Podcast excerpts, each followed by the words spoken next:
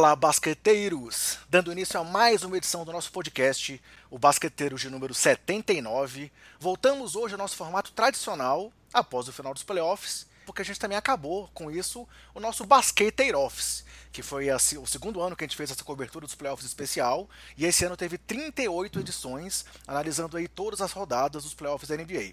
Foi uma cobertura assim bastante pesada, cansativa, mas ao mesmo tempo muito recompensante pelo retorno que a gente teve da galera, que curtiu mais uma vez nossos programas curtinhos, é, praticamente diários no começo dos playoffs e sempre trazendo toda a informação aí para vocês.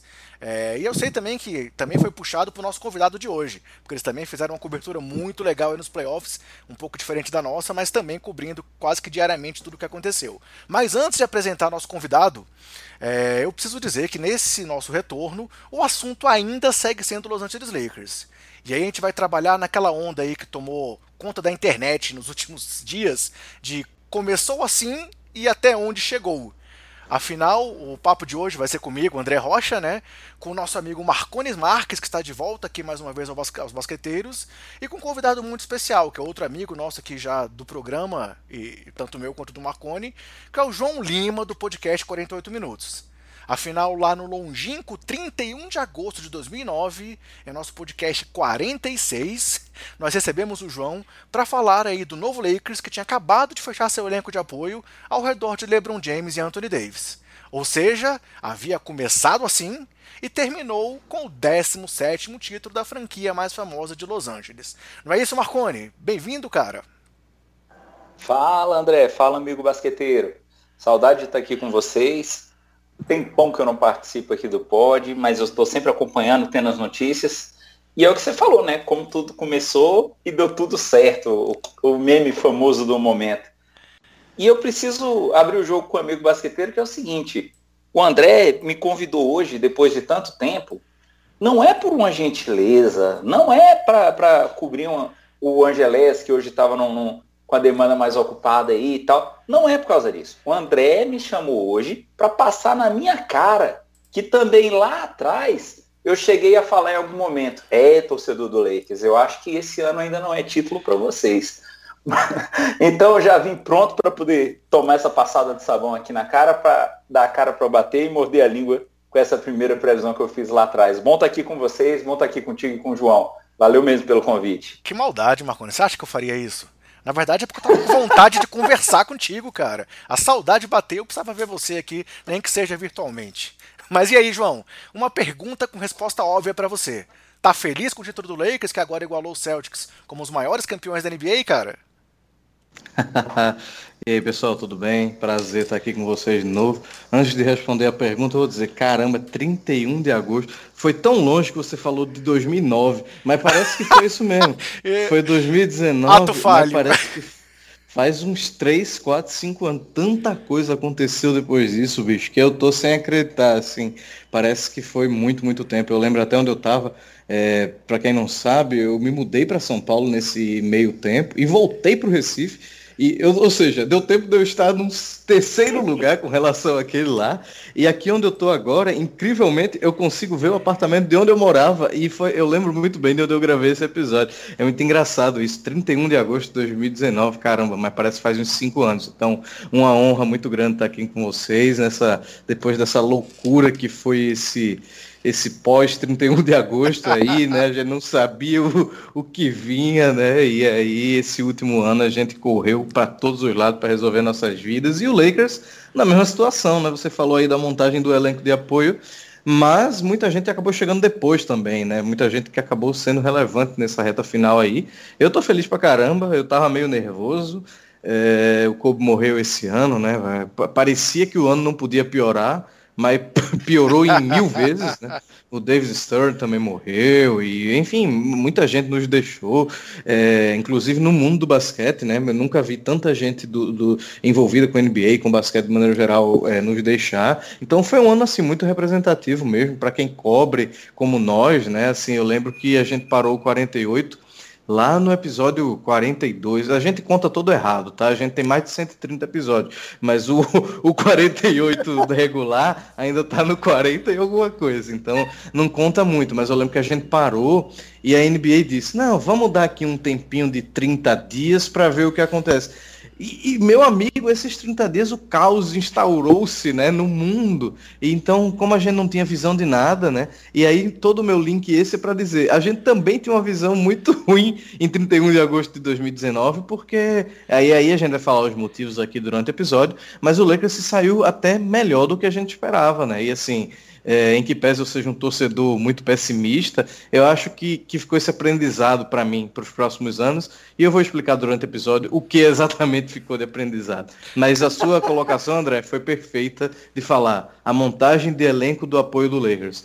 E, se você for lembrar, eu acho que você vai trazer flashes do ano passado. Uhum. A gente vai pontuar justamente esse elenco de apoio e questionar esse elenco de apoio, né? Mas aí o aprendizado vai vir daí. Enfim, uma honra estar aqui com vocês e vamos embora. Sobre seu comentário aí da, da numeração louca, eu entendo perfeitamente. Afinal, esse é o nosso podcast 79, sendo que nós já temos 167 podcasts publicados. Porque tem essas duas coberturas de playoffs com os podcasts curtinhos, né? E a gente manteve é, numeração separada para poder não, não, não parecer que era a mesma sequência. Mas eu entendo isso aí perfeitamente. Mas galera, então, antes de irmos ao que interessa, deixa eu só voltar a fazer uma coisa que eu não faço faz tempo, porque eu não fazia também nos curtinhos quer dar aqueles recadinhos padrão aí para todo o pessoal que escuta a gente. Nosso podcast está disponível nos principais agregadores, como Anchor, Castbox, Google, Apple. Tá também no Deezer, tá no Spotify e também em áudio no YouTube, sempre com o nome Basqueteiros. Além disso, a gente está também nas redes sociais com o nome de usuário ou com o nome Basqueteiros e o nome de usuário BasqueteirosNBA, sendo que o Twitter é nosso principal canal de comunicação com todo mundo. E aí, galera, durante a bolha da NBA, a gente acabou fazendo uma mudança também aqui no Basqueteiros, pois nós liberamos aquele grupo que a gente tinha no WhatsApp, que era só para divulgar é, os nossos podcasts, e aí ele virou um grupo de conversação e foi muito legal, trocamos ideia com todo mundo aí durante todo, todos os playoffs, ou desde antes dos playoffs, quando a bolha começou, e foi muito interessante. Então, se você quiser conversar com a gente e discutir basquete em alto nível com essa galera aí do grupo do Basqueteiros, é só procurar o link no nosso perfil do Twitter, que eu postei ele de novo essa semana e vou continuar postando para quem quiser entrar nesse grupo para discutir com a gente. É, e aí, como eu disse, lá só rola papo de alto nível, então vai ser muito legal ter vocês com a gente lá também. E aí, Marconi, e aí, João, prontos? Vamos falar de NBA, temporada do Lakers, título e um pouco também do futuro da franquia roxa e dourada? Nessa. Vamos, vamos embora. Só fiquei um pouco nervoso agora que eu não sabia dessa pauta aí de trazer coisas do passado, mas vamos embora. muito bom, muito bom. Se prepare, meu amigo. Arquivo confidencial. Já é, Faustão quando leva o cara achou que ia pro Ding Dong, né? Mas chegou no arquivo, no arquivo confidencial, meu amigo. Se prepare, João. Se prepare que eu tenho umas coisinhas boas anotadas aqui.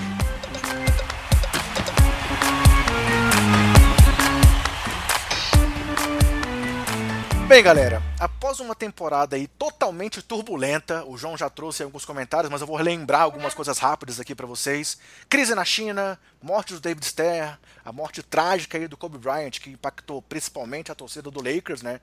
É, e acima de tudo, essa pandemia global que ainda está afligindo a gente até hoje, além de toda a questão do Black Lives Matter, né, que a gente. Aí eu aproveito aqui para abrir um parêntese para indicar o nosso podcast 70, onde aí o nosso amigo Marconi e o nosso amigo Caleb Pérez vieram aqui com super fundamento assim para falar sobre o racismo estrutural no Brasil. Então, se você não ouviu, indico ouvir que foi muito legal. A gente enfim viu a NBA voltar aí na bolha da Disney e acabar com mais um título para LeBron James e para o Lakers. E aqui vai minha primeira pergunta para você, João. O que dizer dessa temporada maluca da NBA, cara? Você já falou um pouco na introdução, mas assim, acho que a gente nunca vai ver algo parecido novamente, né? Pelo menos eu espero. Rapaz, eu espero também, porque esse ano tá muito complicado, mas assim, é, ainda não está solucionado, você falou muito bem, né? Então ano que vem a gente pode ter que começar de alguma forma também diferente, né? Mas essa temporada foi uma coisa muito maluca, porque a gente questionou muito em determinados momentos, pelo menos lá no 48 a gente falava muito disso, sobre a relevância de se ter uma temporada depois né, da bolha, né? E também da eventual é, validade desse título, da chancela desse título, né?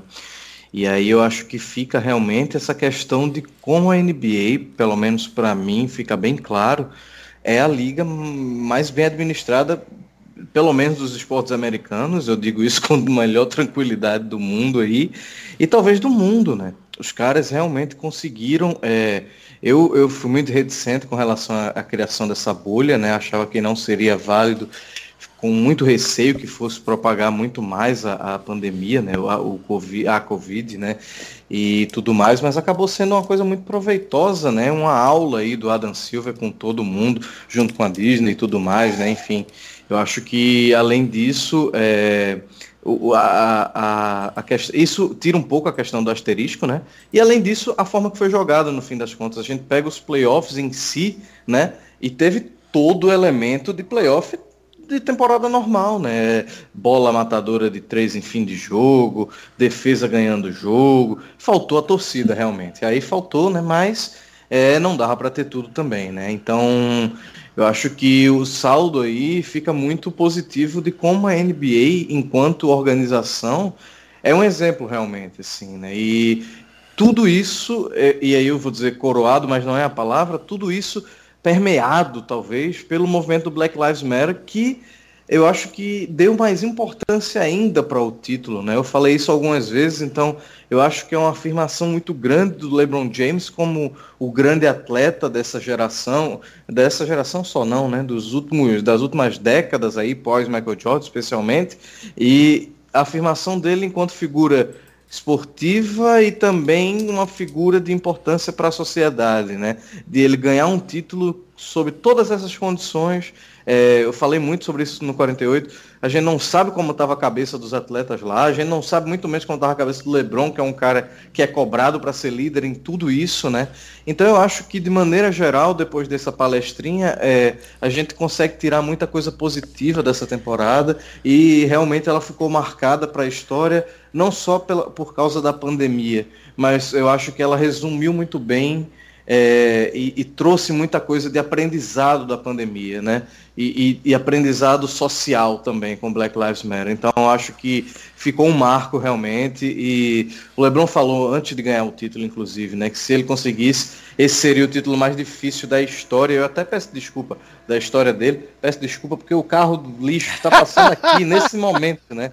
É faz claro parte, faz é parte como é 2020, ele teria que passar nesse momento de gravação, né? E eu queria já antecipar que ele passa em três pontos aqui da rua, então ele vai fazer esse barulhinho de triturar o material umas três vezes ainda.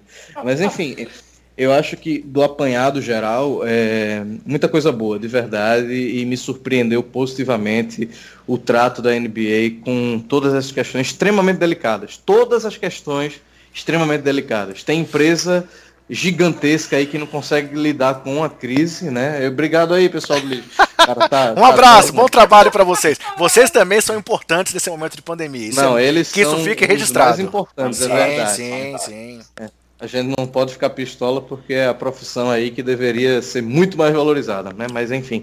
E eu acho que é isso. Eu acho que é, eu, sim, só para finalizar, tem empresa aí que tem uma crise e não consegue lidar direito com ela, né? Você imagina a NBA que teve basicamente todas as crises possíveis enquanto ela decidiu voltar a jogar, né?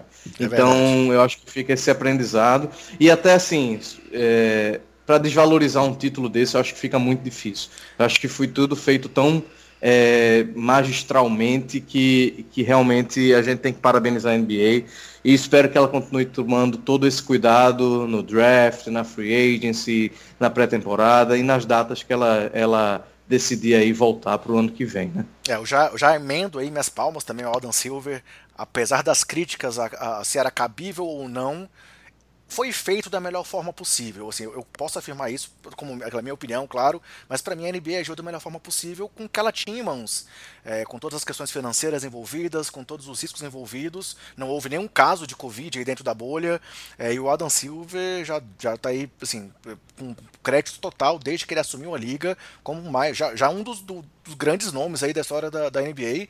É, talvez não, não ao nível do David Stern ainda, por tudo que o David Stern fez no crescimento da, da liga, mas pelas, exatamente como você falou, pelo que ele passou, pelas, pelas dificuldades que ele já enfrentou e pelas mudanças que ele já está conseguindo implementar na liga. Mas Marconi, eu quero só para a gente finalizar essa nossa abertura, é, esse nosso comentário aí sobre a bolha, é, te perguntar duas coisas. É, o, o, João falou um pouco sobre a questão psicológica do, dos jogadores, e aí eu quero aproveitar o seu conhecimento técnico aí como nosso psicólogo aqui do Basqueteiros, é, daquela fala lá do Paul George falando justamente sobre sobre isso, a dificuldade, é, como isso pode ter impactado um pouco aos jogadores. E aí, contrapondo a isso, como é que um nome como LeBron, assim como o próprio, o próprio João citou, mostrou tanta força, parece assim, para parecer que não era nada. Porque confesso que eu falei isso aqui já no nosso podcast, no começo da bolha, segundo jogo, para mim, já, pra gente que tá aqui de longe, às vezes já parecia normal, porque tinha a torcida e o jogo acontecendo, então assim, mas para quem tava lá dentro deve ter sido muito difícil tudo que aconteceu, né? Ah, com certeza, porque o atleta que está acostumado a jogar é, é, é, com torcida, principalmente nas ocasiões que se joga em casa, o atleta que está acostumado com toda aquela dinâmica de pega voo, vai daqui para pular, com certeza foi uma mudança severa para eles. E esse aspecto psicológico, a gente viu no, no começo a discussão do joga ou não joga, né? Aquilo que a gente estava falando, que o João já trouxe você também sobre o, o movimento Black Lives Matter, se os caras iriam jogar ou não. E também a postura de alguns atletas falam, não, não vou jogar de jeito nenhum.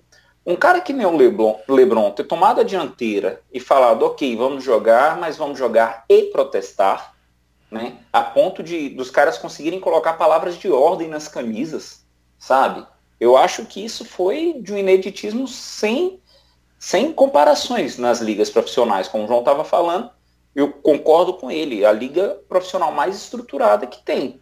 Você reforçou a questão de não ter nenhum caso na bolha, todo mundo ficou cismado com esse lance de bolha. Se ser... E mais do que a questão dos casos também, a gente chegou a comentar se isso ia valer a pena ou não, se ser divertido ou não. Você falou a questão da psicologia, tem um, tem um item no código de ética do psicólogo que eu gosto muito, que é assim, se você tem dúvida tecnicamente do que fazer, por exemplo, você tem que tomar decisão pelo mal menor. E eu acho que foi o batismo do Adam Silver para ele tomar a decisão do mal menor de fazer a bolha, de isolar efetivamente os caras e de conduzir a liga desse jeito. Eu acho que foi um batismo de fogo para ele. Né? E ele também teve muita sabedoria em conciliar os interesses dos jogadores com a liga. Porque para liberar, colocar palavra de ordem nas camisas, que nem ele fez, palavras de protesto, ele conciliou o interesse dos jogadores, que falaram assim, eu, queria, eu não queria jogar, eu queria protestar, e o interesse da liga. E um apoio que nem o Caro Lebron, que nem você falou, com certeza motiva todo mundo aí junto a se esforçar e a fazer essa campanha sabendo que isso foi um ponto que foi discutido em um dos pods lá atrás, sabendo que essa visibilidade iria ajudar a causa. A visibilidade que a liga traria iria ajudar a causa e não ofuscar por conta da diversão. Eu acho que foi um momento bem curioso. É, não creio que que o Adam Silver vá bater o David Stern. Eu acho que né, no David Stern vai ter aquela aura que a gente coloca em alguns grandes atletas, tipo Michael Jordan, Pelé, que o cara, pô, ele fez aquilo e tal, ninguém vai ser um, um, um comissário que nem ele, mas o Adam Silver teve um batismo de fogo agora e ele teve um desempenho sensacional. Show. E aí, você concorda com a gente e riscamos qualquer asterisco do título do Lakers, né? Ah, com certeza. É, é, a gente tinha aquela ressalva, aquela restrição com a questão da bolha como um todo, mas os caras fizeram merecer demais. Assim, a gente teve, chegou a conversar sobre a regra que foi colocada, como que seria a classificação, quem iria, quem não iria, mas não há o que questionar. Dentro de quadra, os caras fizeram por merecer. E aí, resgatando aquela, aquele comentário que eu fiz na abertura de que num dado momento eu, eu falei para o fã, fã do Lakers que esse não seria o ano, só para o fã do Lakers não ficar muito triste comigo, alguns pods depois, à medida que a free foi evoluindo, eu mudei esse do não vai ser esse ano para, olha, não sei, e depois, cara, tá tudo em aberto. Porque a gente viu essa evolução, né? É o que vocês trouxeram. 2019 foi há tanto tempo atrás que aconteceu tanto tempo até chegar nessa decisão. Não há o que dizer do título do Lakers. Os caras em quadra fizeram por merecer. Beleza, então agora vamos voltar para o que a gente falou, aquele momento aqui de lembrar alguns pontos que a gente discutiu lá atrás, rapidamente, só para a gente poder é, apontar o dedo aqui de quem realmente falou alguma coisa errada. Brincadeira, mas é porque a gente está na internet, é para ser criticado mesmo, né? Então, começando, a primeira crítica não vai a nenhum de nós três, mas vai a um comentário que a gente fez lá atrás, porque a gente citou naquele podcast aquela pesquisa feita com os GMs antes da temporada, o, o GM Survey, e naquele momento nenhum GM tinha citado o LeBron como o melhor jogador e nem o Lakers como favorito ao título. E aí vale lembrar aqui que, que o João falou um pouco mais dessa discussão, que isso acontecia porque o GM tem memória curta.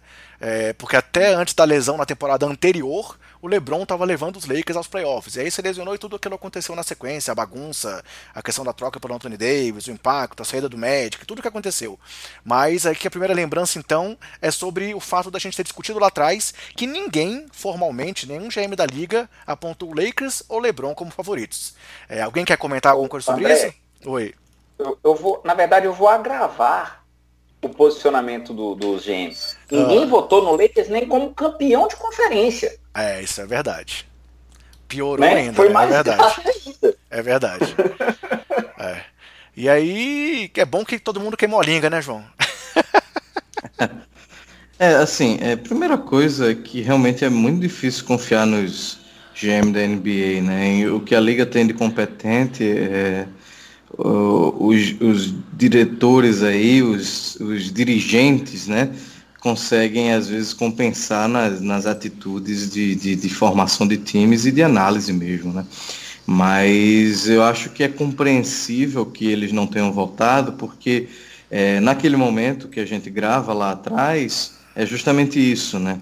É, parece um catadão, né? Um catadão de um time que, inclusive, não conseguiu o técnico que queria, né? Eu, eu não sei se vocês lembram, mas o técnico desejado pelo Lakers àquela altura era o Tyron Lue. Isso. Então, ele não quis um contrato mais curto, né? E o Lakers disse: "Não, aí então a gente vai para o Frank Vogel, que inclusive era ventilado que seria um assistente do Lue. E aí, é, quando o Frank Vogel assume, é, todo mundo diz: "Ah, esse cara aí é só o o boneco para quando ele fizer uma besteira, o Jason Kidd assumir. Uhum. Bem, estão esperando até agora o Jason Kidd assumir. Né? Então, é, eu acho que a análise, se a gente, por mais que eu tenha todas as críticas do mundo aos GMs e suas decisões, é, eu acho que a análise mais racional na época tra trazia um pouco a, a tentativa de valorizar mais o Clippers mesmo, até porque é, é, isso que você falou, André, é, é perfeito. O LeBron tinha acabado de machucar, uma lesão chata, ficou muito tempo fora. Foi no dia do Natal, inclusive, né, uhum. que o Lakers estava voando em cima do Golden State e acabou se ferrando, né? é, e não foi nem para os playoffs. Né? Eu lembro que a gente gravou um 48 nessa época, mais ou menos que a gente cravava, foi um, um, mais um desses anos que o Oeste ninguém consegue prever nada, né? E a gente cravou dizendo que tinha uns quatro times que estavam garantidos. O Lakers, o Denver, eu não sei mais quem era, Golden State e sei lá quem. E depois da lesão do LeBron, meu amigo, o Lakers foi ladeira abaixo, parecia o time que ia tancar, né? E aí é, a, a visão que fica é essa contra a visão de um Clippers que deu muito trabalho para o Golden State Warriors nos playoffs, né? Uhum. Um time totalmente de operários, um time organizado. Odeio a expressão time de operário, mas ela acaba servindo muitas vezes. É, até porque operário tem que ser valorizado mesmo, não é desvalorizado não, porque a gente fala no sentido de como se não fosse um time bom, uhum. mas na verdade é um time muito bom. E todo mundo tava, putz, esse time do Clippers, esse time do Clippers, ano que vem tem muito dinheiro e coisa e tal, né? Então é, é compreensível que se valorize muito mais a organização do Clippers. O Clippers tem acabado de ferrar o Lakers, pegou o Zubat de graça, né? É, passou, sei lá, nem lembro, era Mike Scott, sei lá. Levaram o prêmio agora, levaram o prêmio agora de GM, GM do ano, né? Assim, saiu o prêmio recente aí de executivo do ano, foi pro Clippers, né? Sim. Sim, sim. E até poderia ser pro Pelinka, né? Se a gente vai analisar o conjunto da obra, é, a gente tem que ser um pouco engenheiro de obra pronta, de valorizar um pouco do o tipo de montagem que ele fez, afinal, uhum. acabou valendo a pena, né? Sim, sim. Mas eu, eu, vou falar um pouquinho mais sobre a montagem. Vamos chegar, vamos chegar, chegar lá, nosso... isso. Uhum. É, mas eu acho que é isso, resumidamente. O Clippers tinha uma cara muito mais de time, né? O próprio Denver tinha uma cara muito mais de time, né? O, o Golden State, sei lá, se não machuca tanto, né? Perdeu um Duran, mas era um time que era forte sem o Durant também, né? Então, é, é o Oeste no fim das contas. E o pessoal já estava coçando os dedos para escrever isso, né? Ah, mas o LeBron foi pro Oeste, que burrice, ele tá velho, coisa e tal. Então, eu acho que passa também um pouco na descrença do que LeBron James ainda é capaz de fazer. Sim, sim. E aí, assim, só aproveitando que a gente falou um pouco aí sobre a questão do. Você trouxe já a questão do, do Frank Vogel, esse seria um outro assunto que eu tava, tava aqui listado para falar. Que na época você falou tudo isso sobre a questão do Tyloo, a questão do Jason Kidd. E assim, eu acho que também cabe agora é, reconhecer o trabalho do Frank Vogel, né? Afinal, desde o começo, um dos pontos-chave desse time do Lakers foi a defesa, desde lá do começo da temporada, e isso passa muito pelo, pelo que o Vogel sempre trouxe na carreira, nas defesas do time dele, né? Então, assim, acho que realmente é, agora, de novo, aí como engenheiro de obra pronta, acho que é, precisamos reconhecer o que o Frank Vogel fez desse time nessa temporada também, né? Ô, João, antes até de, de você responder, Deixa eu trazer mais uma para essa questão do Frank Vogel. Lá no outro pódio, quando a gente conversou, eu também levantei a bola de, de te perguntar como que você acha que ele iria se sair é, é, sendo técnico do time que tem LeBron James, que tem muita influência no banco, que chega a armar jogada para o time e tal. E aí você falou, é, a gente vai ter que ver como é que vai ser, se o LeBron tá, como que ele está percebendo esse movimento e tudo. E aí eu queria aproveitar e acrescentar isso, para além da questão de de como ele agiu enquanto técnico, como que você percebe essa questão da, da relação dele com o LeBron enquanto líder nato daquele time, né? E a gente conversou também, João, também estava ouvindo o podcast, a gente falou sobre a questão do, do dele ser um ponte forward, como é que como é que ia ser colocado. E ele realmente foi listado como o armador do time, né? Na época a gente falou que isso não ia acontecer, mas acabou acontecendo. Então, vamos lá, João. Palavra contigo mais uma vez. vamos lá, muita coisa, uma coisa cada vez. Eu acho que o Vogel é, é engraçado isso. Eu acho que serve um pouco para, às vezes, a gente descer, não é descer do salto, mas é ter cuidado com as análises que a gente faz, né? Uhum. Porque o Vogel foi um cara que montou times muito bons lá no Indiana, né? E aí ele teve um trabalho horrendo no Orlando, mas se você for pensar bem, são poucas pessoas que conseguem trabalhar bem no Orlando, né? É, especialmente recentemente, não, não é nem brincando assim, cornetando. Sim, mas é, é, é, pela dificuldade na mas formação é... do elenco, por tudo, claro. Sim, tudo, assim. A gente teve o Stan Van Gundy, que inclusive é um cara que eu gosto muito e que acho que foi jogado, de certa forma, na sarjeta por causa de sei lá o que, no fim das contas, e fez um trabalho de levar um time para a final com Dwight Howard e Edu Turcoglu e Jamia Nelson, o cara uhum. transformou Jamia Nelson em All-Star, sabe? Sim, então, sim. eu acho que essas, essas pequenas histórias, a gente tem uma certa tendência a desvalorizar ou até às vezes a supervalorizar. A gente esquece um pouco o meio do caminho, eu acho. E eu acho que o Vogel é justamente isso. O caminho do meio. Ele é um cara que ele sabia que ia ser extremamente cobrado por ser técnico do Lakers, por ser técnico do LeBron James no segundo ano do Lakers, uhum. depois de ter se machucado e ter perdido o playoff pela primeira vez desde sei lá quando, né? Por ser o técnico do Lakers com o LeBron voltando de lesão e Anthony Davis na primeira temporada no Lakers. Então, é, o desafio para ele já era muito claro desde o começo. E eu acho que ele fez justamente o que ele imaginava desde o começo, que é fazer o que sabe. Ele montou o elenco para montar uma defesa que ele consegue conduzir com maestria, né? E deixou o resto a quem cabe. Então, ele ouviu o Jason Kidd, seja lá para o que foi, o Phil Handy para seja lá o que foi, o próprio LeBron para seja lá o que for, o próprio Pelinka também. Então, eu acho que, é, e aí é uma análise muito de longe, é que o Vogel chegou sabendo exatamente a função dele e aceitando que ele é o técnico líder ali da coisa, mas ele não é necessariamente o cara principal de tudo. Ele é mais uma peça. Se a gente for ver, talvez seja uma distribuição mais igualitária, se é que a gente pode dizer assim, da, da é, dos coaching staffs aí na NBA, não sei, mas eu acho que ele não é essa figura do cara pá, mas ele é um cara que eu acho que prezou e ganhou a confiança de todo mundo pela parte técnica dele, especialmente na defesa, né? E aí o outro ponto é que ele simplesmente conseguiu conviver muito bem com LeBron James e Anthony Davis.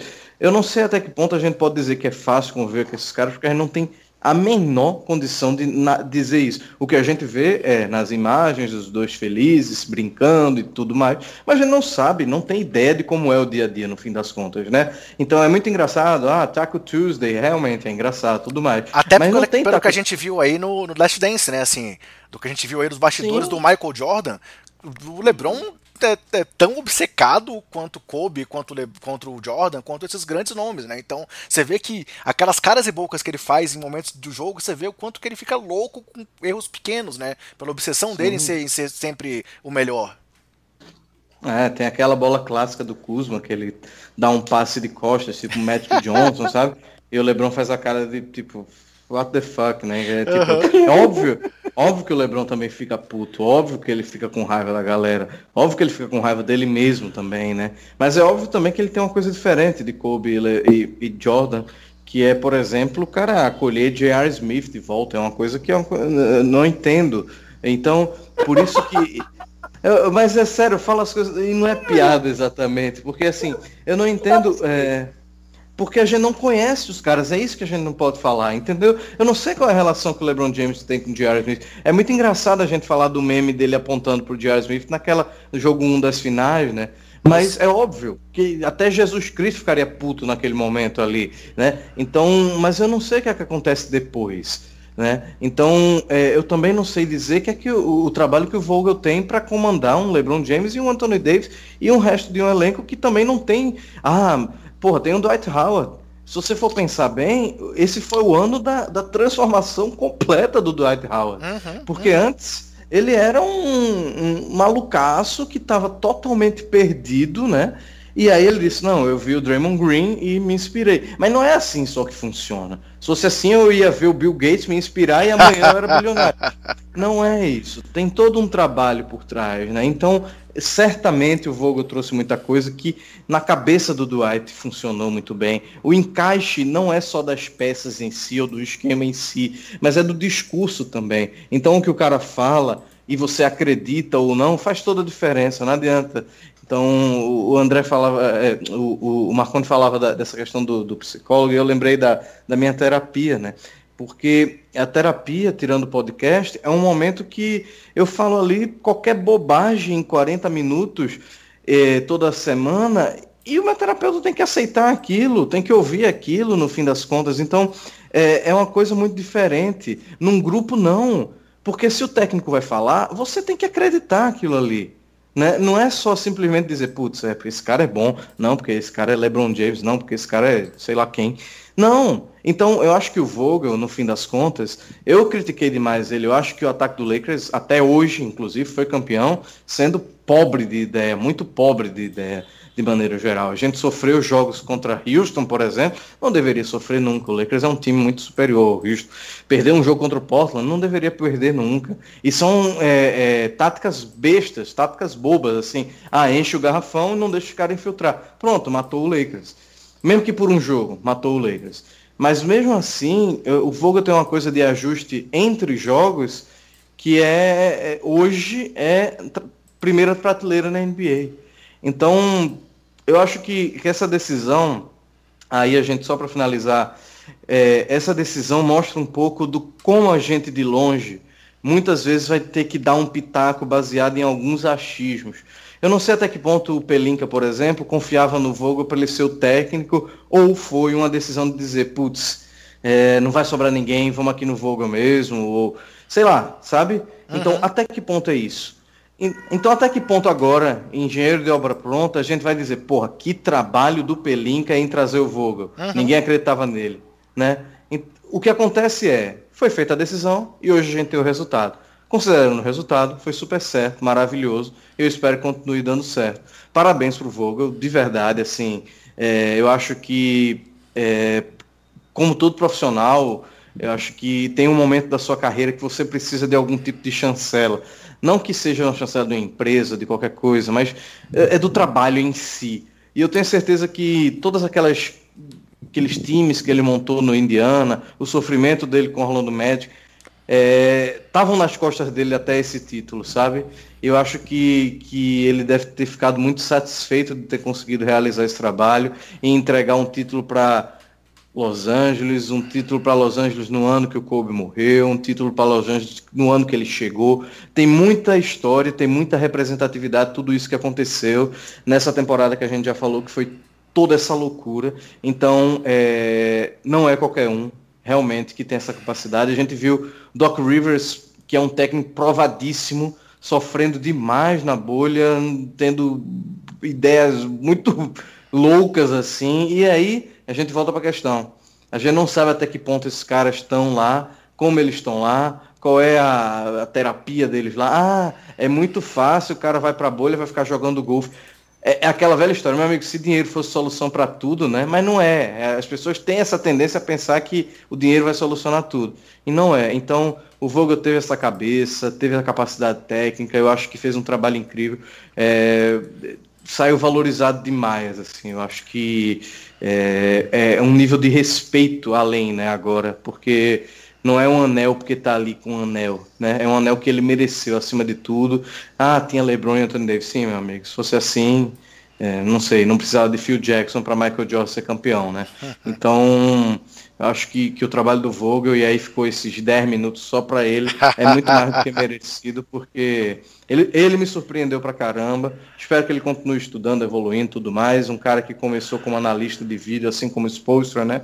Então, uhum. é legal, é legal quando a gente vê essa evolução natural do cara aí. Então, que ano que vem ele volte ainda melhor. E nota 10 para ele agora nessa condução final. E aproveitando que você citou o Spolstra aí, é bom ter esse reconhecimento do técnico, assim como a gente está vendo agora aí o Spolstra sendo reconhecido por muita gente que criticava ele antes, que era marionete do LeBron e coisas assim, que já era um absurdo naquela época. Mas realmente ele foi se consolidando e a gente vê o, o, o quanto que ele é um bom técnico. Assim como o próprio Ty Lue aí, que agora acabou de fechar com o Clippers e era aí citado como favorito de várias franquias que demitiram seus treinadores. Então, é difícil você ser ser campeão com o LeBron no time, exatamente pelo, pelo que o Marconi falou de tudo que o LeBron representa. E o Frank Vogel mostrou o seu valor e isso foi reconhecido pela grande maioria das pessoas. Então, acho que é legal a gente trazer isso realmente nesse momento. Então, não fique, fique tranquilo que a sua fala foi muito válida. Mas Marconi, agora uma cutucada para você. Afinal, lá naquela nossa conversa, lá no nosso pod de agosto de 2019, você fez uma pergunta para o João se o tempo de LeBron James estava passando. Peça desculpa agora aí, Marconi, porque, porque o LeBron jogou nesses playoffs. Desculpa, mas você tem que admitir Cara... que sua pergunta foi totalmente equivocada. Bom, logo na abertura do pod, eu cheguei a comentar que, que você só me chamou hoje aqui, não foi nem pela saudade, era para poder passar as coisas na minha cara. E essa aí era então, a principal, assim, né? Nossa senhora, eu falei, a pergunta que eu fiz à época foi assim: você acha que o, que o sol se tá se pondo pro LeBron. Eu usei esse termo, sabe? O tempo dele tá passando e tal. E aí o cara foi, tipo assim, o João me respondeu aquela época. Naquela época ele virou e falou assim, olha, LeBron é o melhor jogador da NBA até quando ele quiser. O João falou exatamente isso. Mas para não ficar contente só com o que o João falou, o LeBron também passou na minha cara, né? é, pois é. Cara, quando eu lembro que quando eu fiz esse comentário à época, a gente vinha conversando sobre a, a, algumas mudanças que a liga estava tendo, sobre como que o Oeste estava se reconfigurando como um todo, né? A gente ainda tinha algumas movimentações que estavam acontecendo e a gente estava ficando em dúvida e a gente, eu lembro que eu levantei essa questão, né? Eu falei de caras como Antetokounmpo, é, é, o próprio é, é ah, Jesus Cristo, falhou o nome dele. O cara do, do Dallas. Doncic? O, o Doncic, perdão, gente, falhou o nome total. Uhum. O Doncic, falando dessa nova geração, né?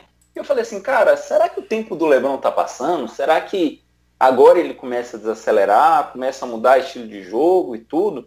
E aí a gente tem um, uma série de finais dessa e a gente vê algumas matérias, inclusive em que os caras estão falando de LeBron junto com Davis comparando com Kobe e, e Shaq, né? Então, assim, cara, LeBron, eu sei que você ouve o nosso pod, você ouvinte assíduo, então, I'm sorry, man.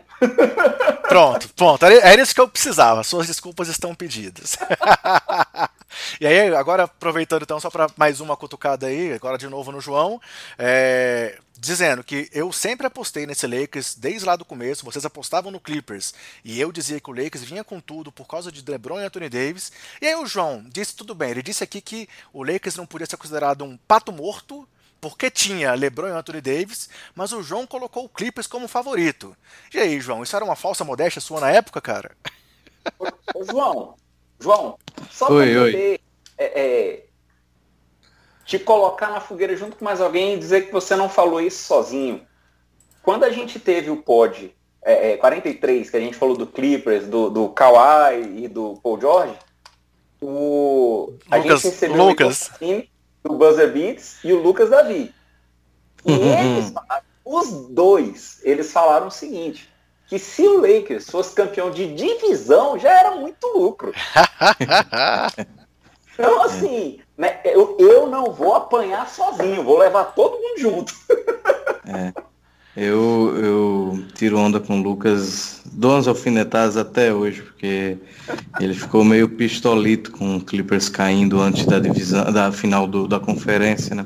E com razão, eu acho assim que é, por mais que eu seja chato, eu tento sempre é, analisar realmente o que eu acredito na lógica da coisa. E se você considera que o time do Clippers ele vinha de um reforço do atual MVP das finais, um cara que simplesmente chegou em Toronto e transformou o time em campeão. É, com o reforço do Paul George, vale lembrar que, e isso aqui é muito válido a gente contextualizar, é, o Paul George era candidato a MVP na temporada anterior no Oklahoma City Thunder, tá? Era é ele, é o Harden e o Jokic. Então, os três na luta pelo MVP. Então, você pega um cara que foi teve uma defesa fantástica, entregou o que ele sempre entrega no ataque, junta com o MVP das finais, num time que já tinha vencido, é, vencido não, dado muito trabalho ao Golden State Warriors nos playoffs com um técnico bem competente, assim, em que pese eu acho que o, o, o Doc Rivers tenha feito um trabalho bem, bem meio porco, assim, nesse, nessa reta final, ele tem uma história, no fim das contas, da liga, isso pesa, ele não é um, ah, vou jogar lá o sei lá quem e vamos ver o que é que dá, não, não é. A gente tava falando aqui de papo de Doc Rivers, coach of the year no passado. Então, é, esse time do Clippers, ele era muito é, aclamado, vamos dizer assim. É, pode ser que eu em algum momento tenha é, dado um downplay aí, né, porque é meu time e tudo mais. Provavelmente, há uma chance grande disso ter acontecido. Mas eu acho que o grande ponto aqui, é, e aí esse é um dos aprendizados que eu falei depois que eu ia falar aqui, é que realmente assim, na NBA, é, essas o Marcão estava falando aí agora, ah, porque tem o Giannis, tem o Luca e tudo mais, é verdade. Mas é engraçado, né? Como a gente não pode. E, e repetiram muito na, na, na, na, mídia americana esses dias todos, é, don't take LeBron for granted, né? Que é, né, não, não tira um cara desse de, para fora do baralho, né? É Você não consegue fazer isso, né? E eu acho que às vezes a gente aprende na no burro, né? No soco e tudo mais.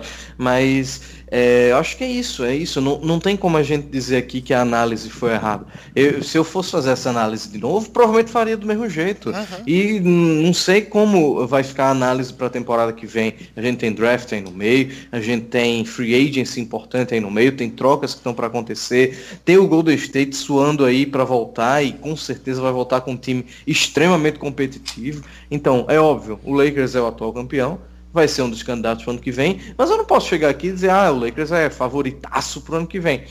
Putz, eu, eu não acredito nisso. Eu posso falar para a galera dizer, olha, ele está falando isso, mas eu não vou ficar falando uma coisa que eu não acredito.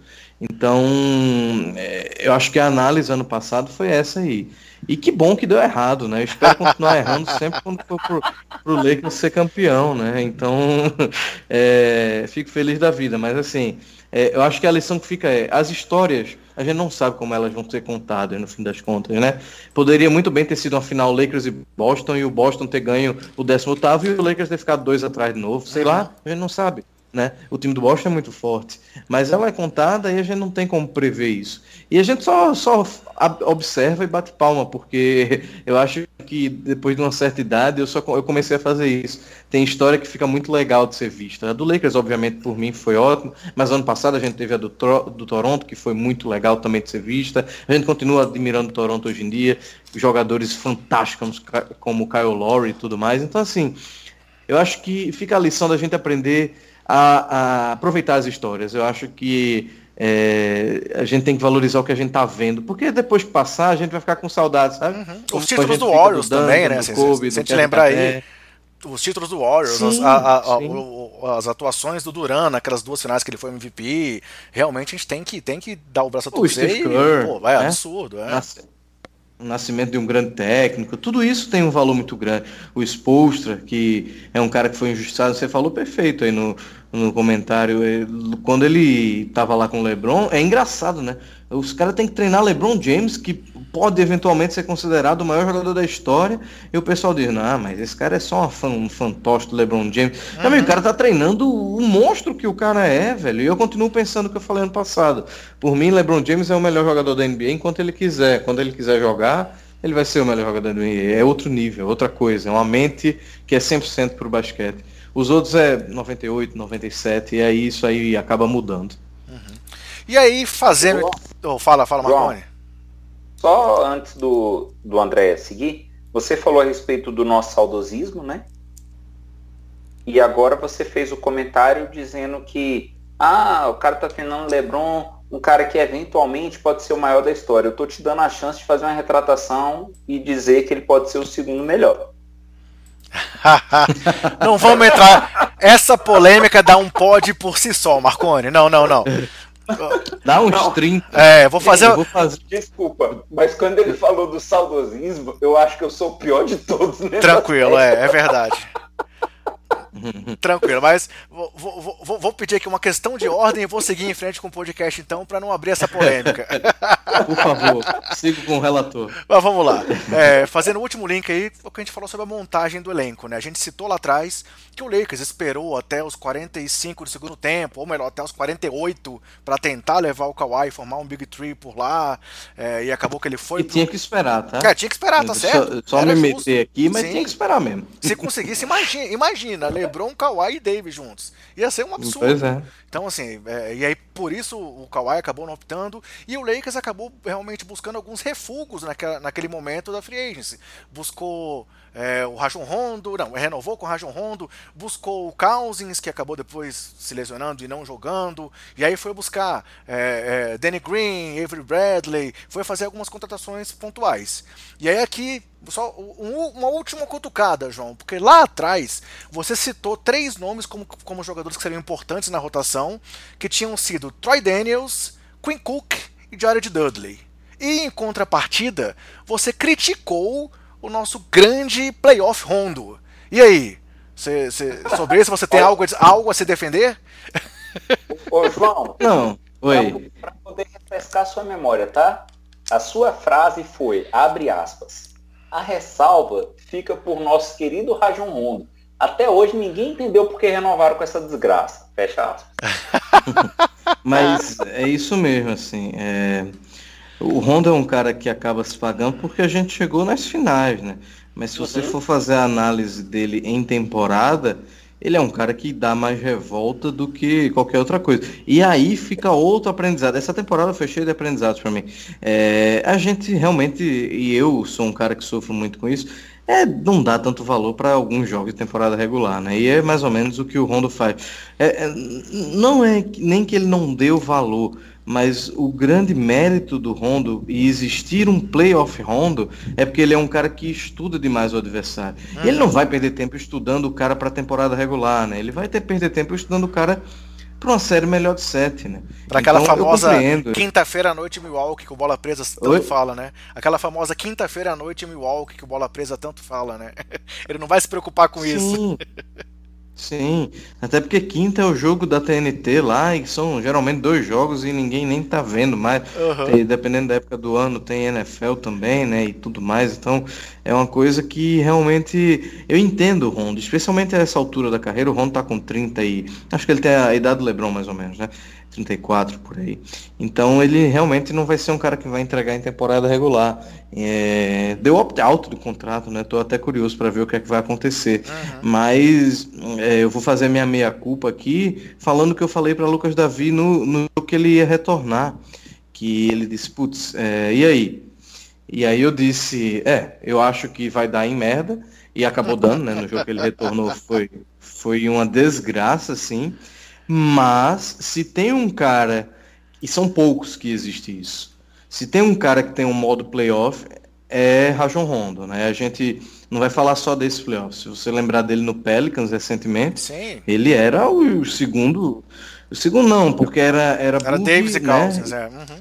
É, mas o terceiro com tranquilidade ali, né? Então um cara que tem essa capacidade. No Fica Bulls, aí essa meia culpa. Aquele ano de Bulls também lá, Sim. que se lesionou contra o Boston. Aí ele, é, e a, a lesão acabou mudando tudo, né? Uhum. O Bulls estava. Poderia, inclusive, historicamente, ser outro tipo de Bulls hoje em dia, uhum, né? Exatamente. Porque, Se aquele é... time dá certo, poderia manter Butler, manter Wade, e por aí sim, vai. Né? Sim, uhum. E, e essa história que eu falo das histórias, né? A gente é uma coisa ou outra que muda, né? Um gatilho ou outro ali que muda uma situação toda. Então, acho que o Rondo realmente é um cara que, que ano após ano a gente fica puto com ele na temporada regular, mas ele é um cara que, que sabe entregar o que precisa, né? E no fim das contas, o cara ganhar o 17 título do Boston e o 17 título do Lakers é uma coisa que é no mínimo curiosa, né? Então o cara acabou entrando para a história aí. Ou seja, Queen... quando mais algum time quiser ah. ser campeão para a 17 vez, é só procurar o Rondo, né? Ou o filho dele, né? Porque... Quem sabe o neto. É, não, eu digo assim, para ser técnico, talvez. Sim, né? sim, Quem sim. é que vai chegar em 17? Eu, eu não lembro de cabeça. É o Warriors, né? Warriors e Bulls. Warriors e Bulls com 6. É, ah, é. E o Spurs, né? Tem 5, né? 5, é. é. Warriors e Bulls com 6 e Spurs com 5. É. Ou seja, 11 anos seguidos aí, é, talvez pro Warriors, né? Mas enfim, sobre o Queen Cook e Troy Daniels, eu imaginava que eles fossem ter uma rotação, um, um papel mais é, relevante na rotação, justamente porque eu imaginava que a gente fosse chutar mais bolas de três. Na verdade, a gente chutou bola de três pra cacete. Até o, até o Rondo ele... chutou e converteu. É, exatamente. Então isso eu acho que já resume muito bem porque o Troy Daniels e o Queen Cook não jogaram. Um, inclusive, foi dispensado antes de sim, chegar nos playoffs, né? Mas então, foi, foi, só uma provocação, é... fique tranquilo. não, e aí, é, mas justificando, eu acho que é isso. O, o, os caras eles não conseguiram se provar pronto, a ponto de valer a pena estar em quadra mesmo que o time fosse fraco em bolas de três, porque tinha jogo que o time não acertava nada de três, né? Uhum. Então, infelizmente, acabaram sendo decepções aí. O, o Troy Daniels, eu não sei se foi com vocês que eu falei, mas quando ele finalizou, eh, eu imaginava que fosse exatamente isso. Ou ele vai chutar três, ou ele não vai fazer mais nada, porque uhum. ele é um completo inútil fazendo as outras coisas. Sim. É, é, o, você falou. O, o Queen Cook um pouco menos, né? E fiquei feliz pela história do Queen Cook, né? Tem a história lá do pai dele e tudo mais, né? Então achei que ficou, ficou legal, capaz de ele ficar no, no, no elenco. E o Jared Dudley, ele não serviu para jogar, mas todo mundo fala que ele é um dos glue guys mais importantes do elenco, Sim. né? Todo mundo elogiando muito que ele é uma peça extremamente importante para o, o time como um todo, né? E então vale, acabou e vale lembrar que ele citou que ele formava um Big Tree com o LeBron e o Anthony Davis, né? Isso é, mostra como, como o cara é de grupo. É, eu acho que Big porque ele tava um pouquinho fora de forma. Faz um tempo que ele tá um pouquinho fora de forma, inclusive.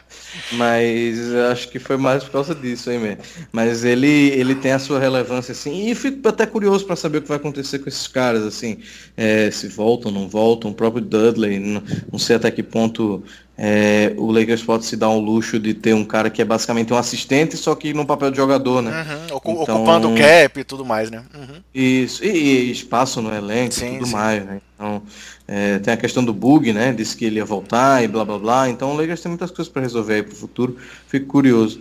Troy Daniels e Kim Cook podem ir tranquilo aí pela sombra, fazer sucesso. Esses são caras que jogariam, por exemplo, nos Washington Wizards da vida e fariam 12 a 15 pontos por jogo, né? Mas uhum. No Lakers o negócio, se você quer ser campeão, é, é o buraco é mais embaixo. E aí, antes de comentar mais alguns aspectos aqui da formação de elenco, sobre o porquê que esse time já deu certo, é, como eu que fiz o roteiro, eu vou trazer um ponto que eu trouxe para me dar parabéns. Afinal, lá naquele podcast. Ah, não, lá naquele podcast, é, lá naquele podcast eu falei. Eu gosto do nosso pod em imparcialidade. Exatamente. Eu, eu que estou fazendo o roteiro, eu que estou conduzindo. Então, lá atrás eu falei para que o pessoal já guardasse a taça, porque o Lakers tinha renovado com Alex Caruso. E você está vendo aí que o Caruzão entrou no jogo 6 e brincadeiras à parte, foi, foi mais um encaixe aí que você citou os encaixes do Frank Vogel entre jogos fundamental fundamental é, é, pode ser demais, assim, mas importante para aquele atropelo no último jogo. Ainda bem você. Que eu, eu, me retratei, né, do fundamental.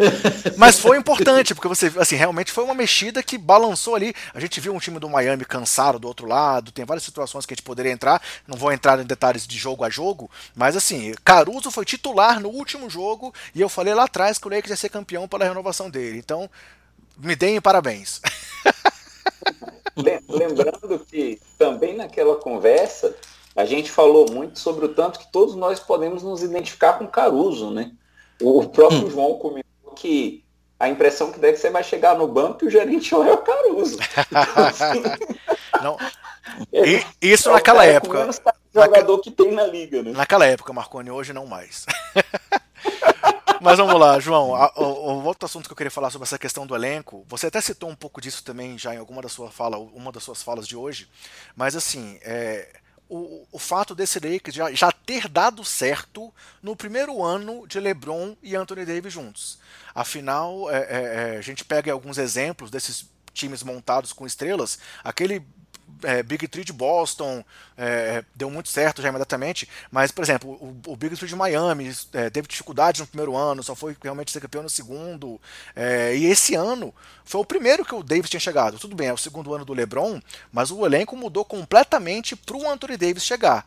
E aí o time já deu certo imediatamente, muito pelo encaixe dos dois, né? Afinal, o, o, além de ter sido líder de assistências da NBA, e eu, eu afirmo que muito disso pelas assistências que ele deu pro Davis, que já é o cara que recebeu mais assistências numa temporada do LeBron, numa temporada reduzida, é, esse encaixe dos dois foi algo que realmente posso até dizer que superou um pouco as expectativas, porque aconteceu muito rápido e o resto do elenco, talvez pela experiência desse, entre aspas, catadão que você citou, é, se encaixou muito bem em torno da dupla. É, não sei, pelo menos é isso que eu vejo. Não sei se você concorda comigo ou se você tem alguma outra visão sobre o porquê desse Lakers já ter dado certo no primeiro ano dessa dupla reunida. Eu acho que o Anthony Davis é um cara que é, tem esses vídeos de revenge, né, aí que a galera faz, e aí tinha um das análises assim, o pessoal saiu catando, tipo, tipo você aí com o episódio que a gente gravou ano passado, as bobagens que o povo falou. E uma delas era, ah, o Davis é muito difícil de encaixar, ao contrário de um cara como Kawhi, que encaixaria fácil e tudo mais, né? Eu acho que não, na verdade, o Davis foi um cara muito fácil de encaixar, especialmente para o LeBron, é um cara que tem a visão acima da média, né, para o jogo do basquete, não só a visão de quadro que eu digo, né. Então, o LeBron não ia pedir a essa altura da carreira é, para o Lakers fazer o esforço de ir atrás do Davis para ser um cara que ele não se sentisse completamente à vontade ao jogar com ele, né? Então, eu acho que existe esse senso de urgência no LeBron dele, porque assim, o, o Marconi já falou, ah, é, é o segundo para sempre e tudo mais, mas dependendo da opinião dele, é, existe esse debate e vai existir sempre. Né? Sim, né? claro. E o LeBron sabe que ele precisa, tipo, três títulos é pouco para entrar, quatro ele começa a entrar na roda, e 5 muda bastante. 5 são 5, né? É, de 5 para 6 é um só, no fim das contas. Então, é, eu acho que o LeBron tem esse senso de urgência muito grande. É, não era um momento que ele podia. Lembra-se que se falou um pouquinho de Kyrie? Kyrie tinha ido para Los Angeles. Para sair dos holofotes. Uhum. É, e aí é, acho que o LeBron sacou que ele precisava de um cara que o Anthony Davis parece muito centrado assim no que ele faz e ele é um cara extremamente competente dentro de quadro. O único revés aí que poderia acontecer era a questão da, de lesão, né? O Anthony Davis sofre muito com lesões ainda, sofreu bastante, é um cara muito novo e não tem essa, esse lado de, de garantia que vai jogar muito, né? Mas tirando isso, eu acho que ele escolheu a dedo, obviamente, quem ele queria para ser o, o companheiro para tentar essa dupla de, de, de, conseguir esse sucesso no primeiro ano assim que chegasse, né? Se a gente for analisar bem, não tinha muita gente disponível para plug and play ali desse Lakers. Uhum. O próprio Kawhi, se a gente for ver, a gente tem que ver até que ponto seria é, esse encaixe tão proveitoso quanto foi com o Anthony Davis, né? Então, é óbvio que a situação do Kawhi era que ele fosse complementar os dois, né? Então já, já, a gente já fala de outra coisa porque aí muda um pouco, né? São perfis diferentes para serem complementados. Mas se você imagina uma dupla LeBron e Kawhi, me parece assim um pouco até, não sei, às vezes vai bater demais, sabe, entre né? si, uhum. né? É, é, isso. E o Anthony é. Davis não. E, e, além de tudo, o Anthony Davis tem uma coisa meio low profile, né? Uhum. Ele não parece fazer questão de querer dizer, ah, eu sou o cara, sabe? No fim das contas, aí, de novo, a gente não conhece esses caras a fundo, a gente não conhece o ego de cada um. Eu tenho a teoria de que qualquer jogador da NBA, super estrela, vai ter um ego ligeiramente inflado, por mais uhum. bobo que seja, né? Mas o, o Anthony Davis não parece ser um, um, Jimmy Butler da vida, vamos dizer assim, que é um cara que dá muito mais trabalho de, de comandar, né? Uhum. É, e realmente esse encaixe, assim, é, é, muito mais fácil o encaixe com o Davis do que o encaixe que foi com o Wade ou que foi com o Kyrie, como você citou. Porque o, o, o LeBron atuou muito como criador e o Davis como finalizador, né? Então realmente esse encaixe foi muito, muito bom. O que nós vimos aí até o momento aí da, das finais mesmo, a consagração da dupla, com recordes de pontuação em playoffs, com várias coisas aí pela frente. E como o Marco citou lá atrás, as comparações com Kobe Shaq, né? Mas... Uhum. Passando então aqui para uma outra linha, para seguir aqui na, na, na, na, condução do pod, é, fazendo uma rápida linha do tempo assim da, da, temporada, aí depois se você quiser complementar, fique à vontade. É, a, a, temporada regular do Lakers começou um pouco oscilante, né? É, é, essa questão da defesa muito forte, mas o time em muitos momentos engasgando no ataque. Você citou esse aí falando do Frank Vogel, mas no começo esse foi o momento mais evidente disso. E aí logo antes da bolha o time estava numa ascendente, tinha vencido o Bucks, tinha vencido o Clippers, estava muito bem e a NBA parou. E aí viemos para a bolha e mais uma vez o Lakers foi muito questionado no retorno da bolha, porque o ataque não encaixava, as bolas de três não caíam, o time forçava muitos tiros de três e mesmo assim não estava dando certo. Até que nos playoffs o time foi se reinventando ali desde a primeira série é, contra, contra o Portland, quando perdeu perdeu para o Portland e depois conseguiu dominar completamente a série. E aí depois o, contra, contra o Rockets, pô, foi, foi incrível como o, o, LeBron colocou o Westbrook no bolso, deu toco atrás de toco e dominou completamente, mentalmente, o Westbrook naquela série também, e aí acabou dominando a série. Teve de novo, depois a série contra o Nuggets, é, que foi uma série bastante complexa, porque também teve que ter encaixes. A gente viu o Dwight Howard sendo importante na marcação do Jokic, é, e aí o Marconi deve, deve ter ficado um pouco feliz, porque jogando às vezes aquele basquete antigo, de trombada, de empurrão, de cutucão, que o Marconi gosta muito aí do, do, dos antigamente, o que ele repetiu também com o Bana Debaio nas finais, e aí, aí sim, a gente viu Pô, Miami merece todo o crédito por ter vencido o leste esse ano. Era um time desacreditado, jogou demais. O Butler jogou demais, o Hero jogou demais, a Debaio jogou demais. E aí as finais também, ah, vamos lá, teve o asterisco das lesões do Bunny, do Reddit. E eu também acho que isso é uma besteira, porque lesão acontece o tempo todo. Temporada passada também teve Duran, Clay Thompson, isso, isso vai acontecer. Mas assim, eu acho que é, é muito legal a gente ver essa crescente do Lakers, que para mim representa muito do que você falou da dominância mental do LeBron. É, é, não que ele não quisesse vencer lá no começo, mas você vê o quanto que ele ia crescendo fase a fase.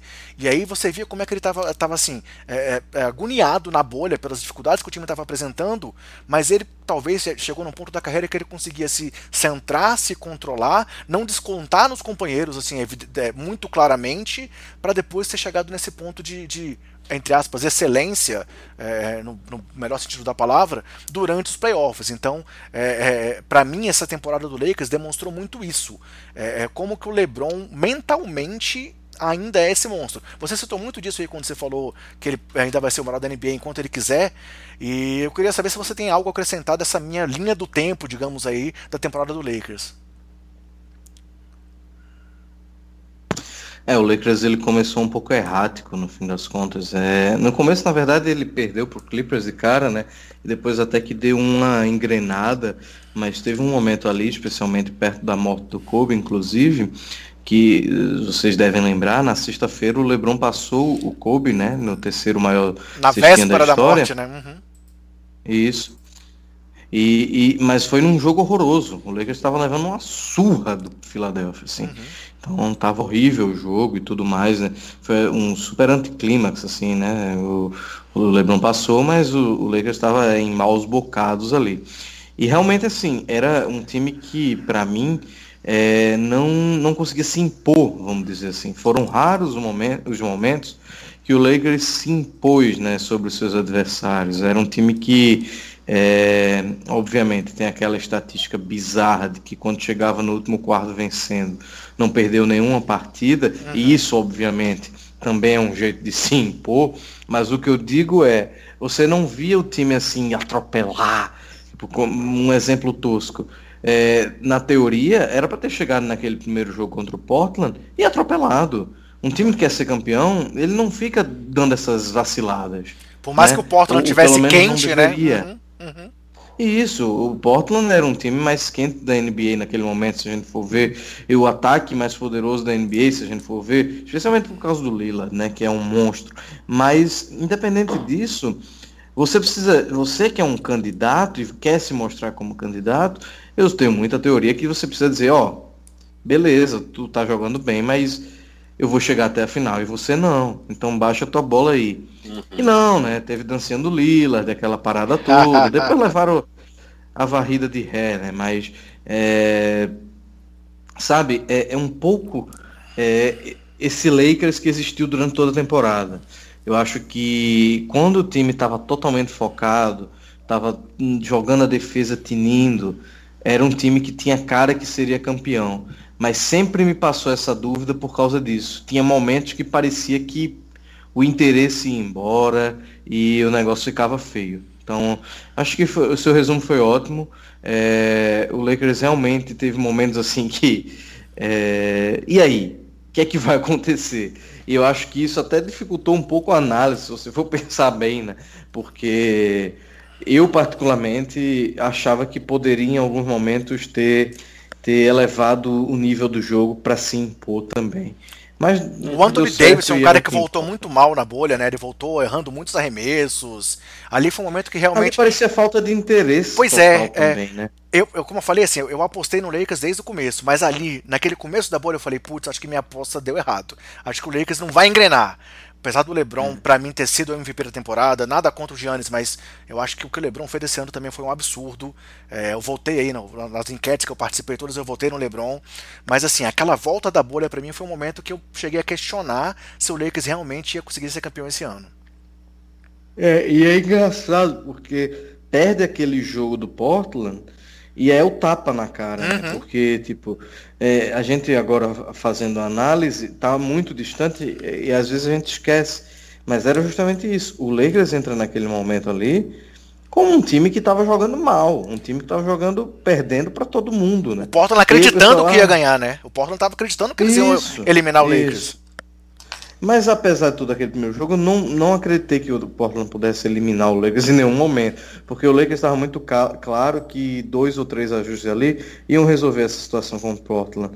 Mas eh, o momento era esse, o Lakers desacreditado, numa bolha péssima, só fez ganhar o primeiro jogo do Clippers e só, o resto ficou só esperando o tempo passar. E aí é uma coisa que a gente tem que dar todo o mérito pro Vogel, pro LeBron e pro Anthony Davis, que provavelmente são os líderes do time, de conseguir ter mudado essa mentalidade a ponto do time chegar na final e ser campeão, né? Então é um desafio muito grande, que passa também pelo que a gente falou lá no comecinho, que é isso aí, do, a gente não sabe o que se passou na bolha, a gente não tem ideia de como está a cabeça de cada um, né? Então tudo é um desafio no fim das contas.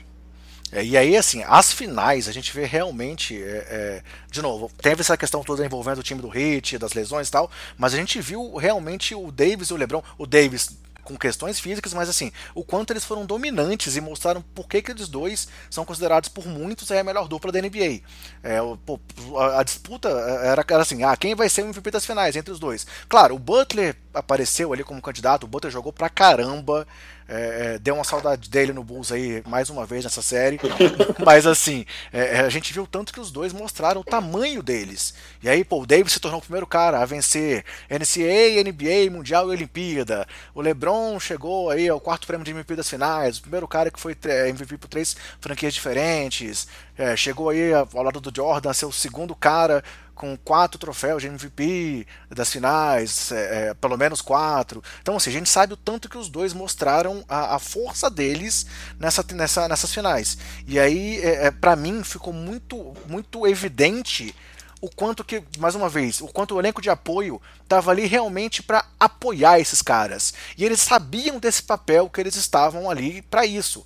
Então, assim, eram duas grandes estrelas e um elenco que aceitou, entre aspas, a sua posição. Claro, o, o Rondo fez a diferença em vários momentos, é, é, é, muito pela experiência dele, não até pelos números, mas pelas defesas. O Danny Green, que foi aí absurdamente criticado, na minha opinião, criticado. por aquele erro lá no jogo 5. Mas, porra, vários jogos ele tinha o plus minus, o melhor plus minus do time, pela importância defensiva dele. É, não sei se você vai concordar comigo, mas assim, é, é, o, Danny Green foi muito importante nessa campanha toda. É, e, aquela, e, aquele erro ali naquele jogo, ele estava livre, o LeBron tinha que passar para ele mesmo. O LeBron, é, apesar do Lillard ter falado que ele teria arremessado, o LeBron fez uma jogada que não pode ser considerada errada e o Danny Green tinha que tentar, mas ele arremessou e errou. É isso, basquete, a bola cai ou a bola não cai. É, é, o Kuzma, que teve aí também campanhas contra ele na internet, de não dar anel, outro absurdo.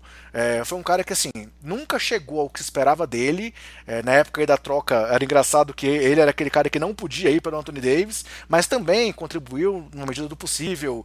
É, como eu falei, é, o Howard foi importante em alguns momentos dos playoffs, por mais que nas finais ele não tenha sido tão relevante assim. Mas, assim, para mim, o que ficou muito evidente nas finais foi o quanto esse time do Lakers é, tinha os seus papéis bem definidos. E aí, mesmo com as reinvenções que eles viam do, do, outro lado em alguns momentos, como esse Miami aí que foi tão surpreendente, mesmo nas finais, é, é, Duncan Robinson com uma partida muito boa, Tyler Hero muito bem sempre, é, o Butler voando, é, é, ficou muito evidente que o Lakers era um time superior. E aí, não sei, Marconi, se você concorda, acrescentar, ou João, se quiser falar mais alguma coisa, assim, eu só quis trazer essa minha visão de como para mim ficou evidente que, apesar dos pesares que a gente discutiu lá atrás da formação do elenco, a formação uhum. do elenco foi muito bem feita. E aí, como o João citou lá no começo, podemos até dar os parabéns ao Pelinka, sem saber se ele realmente fez o que Sim. ele queria ou se foi tudo coincidência, né? É, é aquela coisa, André. Eu acho que assim, o, o elenco de apoio eu acho que o mérito é justamente esse que você falou. Os caras reconheceram o lugar que eles estavam, o papel que eles tinham a desempenhar. E talvez um melhor exemplo disso seja o próprio Dwight Howard, que a gente comentou lá atrás, né? Que era um cara totalmente perdido, que dava trabalho nos times, mas que ele se achava super estrela. E ele entrou sabendo que ele tinha um papel bem definido e bem amarradinho para fazer no time. Eu lembro aqui, e aí eu vou trazer alguns nomes que vocês comentaram agora, porque nessa questão de importância para o time, na questão até do, do erro do Green, que o pessoal criticou muito, e aí eu já vi também alguns comentários interessantes falando até que ponto o erro foi do Green, o erro foi da jogada armada, que não botou a bola nos, nos dois caras do time, enfim, isso aí a gente vai questionar o resto da eternidade. No outro pódio a gente conversou com o João e a gente perguntou para ele assim, quem seria o time que ele escalaria para fechar uma partida? Né? E ele trouxe o LeBron, Davis, o Green Caio Kuzma, e aí o quinto seria ou o Bradley ou o Dudley. Ele disse que Troy Daniels e Quinn Cook não, que Rondo e Caruso também não. Agora sim, quando a gente pensa nesse grupo que ele está falando, vou pegar aqui LeBron, Davis e Green. Foram as escolhas para fechar os jogos. E foram escolhas respeitáveis. É o que você falou no caso do Green. O cara errou? Errou. O erro dele é, é, é infinitamente menor do que o erro do, do, do carinha que o LeBron trouxe, do J.R. Smith, que correu para outro lado. O erro dele foi infinitamente menor. E ainda assim ele está sendo extremamente criticado. Sabe? Agora, que era um time bem montado, bem consistente, que sabia o papel que cada um tinha que cumprir, isso aí não tem dúvida. O, a gente, você falou das lesões do Miami. Eu acho que a única lesão do Miami que poderia colocar um asterisco no título, né, usando o tempo que a gente usou lá no início, seria se tivesse tido uma lesão no Jimmy Butler. Que o cara jogou, jogou que só o diabo, teve aquela partida que ele jogou, parece que ele descansou 40 segundos, um negócio desse, uhum. jogou o jogo inteiro. Então, assim, cara, tem que bater palma. O time foi bem montado, evoluiu bem, e o técnico também, é o que vocês falaram. Não, não tem o que criticar, não. E aí, João, o que, é que você acha dessa, dessa, dessa análise aí com relação às finais, cara? É, eu acho que essa coisa do elenco, é... você falou muito bem, é papel. E aí o, o Vogel foi, foi fantástico nessa leitura e ter dado o tempo que deu, não insistiu com algumas bobagens. O Morris jogou quando ele tinha que jogar, o Dwight jogou quando ele tinha que jogar. O Kuzma jogou, mas não devia ter jogado. Mas talvez tenha sido o único problema aí, realmente. Eu acho que também não adianta a gente ficar fazendo essa análise de longe aqui. Um técnico sabe que ele não pode queimar o atleta dele, não pode ficar jogando embaixo do ônibus porque é, a rede social está reclamando, né? No fim das contas, é mais ou menos isso. Eu acho que, que o, o, o Vogel teve um papel fantástico nessas finais. O, eu me preocupava um pouco com a atuação do Exposto, que eu acho um técnico ainda bem superior ao Vogel, né? Pela experiência. Não pela experiência, porque os dois começaram a carreira juntos, basicamente, né? Mas pela experiência de estar nas finais, né? O, uhum. o, o Exposto já conhece muito melhor aquele terreno ali, né? Então ele sabe que o ajuste ali é jogo a jogo e fez isso muito bem, né? Com a medida que ele pôde e tudo mais. Independente das lesões, o Miami era um time que tinha suas limitações, né? Eu falava no 48 ali, ah, se o Jay Crowder for chutar 50% de três todas as partidas, meu amigo, é melhor entregar o título para o Miami logo, né? Então você não, não pode ficar dependente desse tipo de atuação, e o Miami não era dependente disso, mas o que acontecia é que quando o Jay Crowder jogava esse tipo de partida, geralmente se ganhava, né?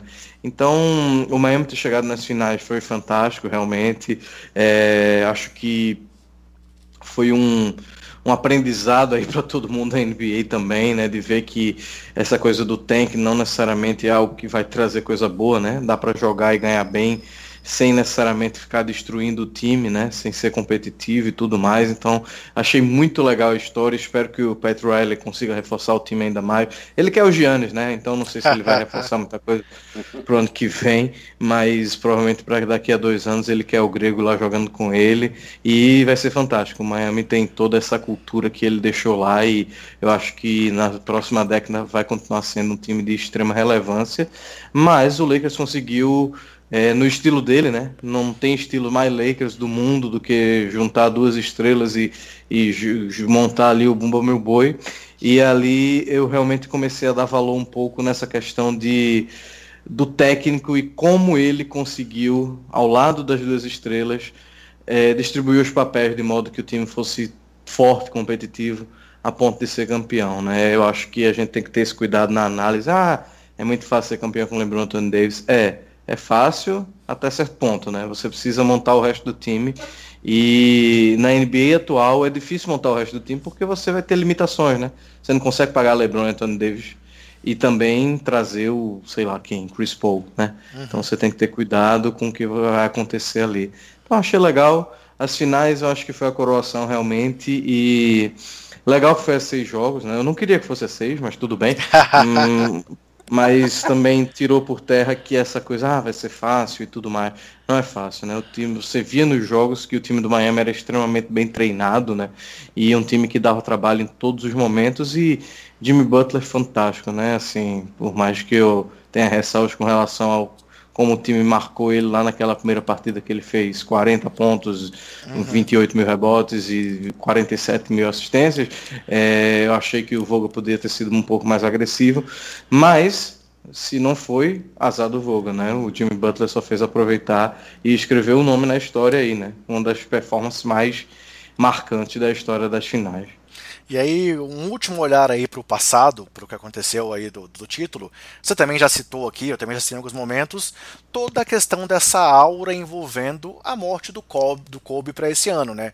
É, como você citou, o LeBron tinha acabado de passar ele como é, é, terceiro melhor cestinha da temporada de todos os tempos. Ele faleceu na sequência, houve aquele ritual, aquele funeral, toda aquela questão, as homenagens. E essa temporada ficou muito claro a questão do sentimento do Lakers de jogar pelo Kobe. E aí a, proximidade do LeBron com ele ficou muito evidente em todo esse aspecto. E assim, eu, eu você como torcedor obviamente vai concordar com isso, mas é, um dos motivos também que fez eu apostar sempre nesse Lakers era isso. Eu achava que esse time tinha esse fator a mais pesando para conseguir esse resultado. E aí para mim, mais nada mais merecido do que esse título aí também para homenagear toda a história do Kobe, né? E aí eh, essa união aí dos legados de LeBron e Kobe fica muito bonita de se ver nesse momento. É, não sei se você tem alguma coisa a falar sobre isso, Marconi. Não, eu concordo contigo. É, a gente teve um pote bem duro e bem emocionante quando a gente foi falar sobre a morte do Kobe. Uhum. E eu acho que toda e qualquer homenagem que fosse feita pela liga nessa temporada, não só pelo, pelo Lakers, era mais que merecida. Ficou muito para mim na, na memória aquele jogo em que o Anthony Davis meteu a última bola do jogo. Sim, contra o Nuggets, exato. E ainda gritou for Kobe, né? Uhum. Tipo, cara, aquilo ali é, é, é, é, antológico. Você pensar numa situação daquela, pensar na cena daquela, e você fala assim, sim, o, a conversa do, do vestiário é vamos dar esse título por causa do Kobe. A gente, o, o, João falou várias vezes sobre como será que eram nos bastidores, a dinâmica, o que acontece, as coisas que a gente não vê, né, e sobre comprar o discurso do, do técnico e tudo, eu fico imaginando quantas vezes isso não foi usado como, como um diferencial no motivador do time. Precisamos fazer isso pela memória do Kobe. Foi emocionante. E aí, João, algo a acrescentar sobre isso, cara? É, eu, eu, assim, confesso que muitas vezes isso não estava mais muito na minha cabeça. É, tenho uma relação complicada com o Kobe. É, ele é certamente meu ídolo de infância e ele é um cara que, sei lá, para vocês terem ideia, quando eu jogava basquete ainda no colégio, eu cheguei a sonhar que ele e Shaq estavam indo visitar a gente lá. Então, assim, era uma coisa que tinha uma relevância muito grande na minha vida.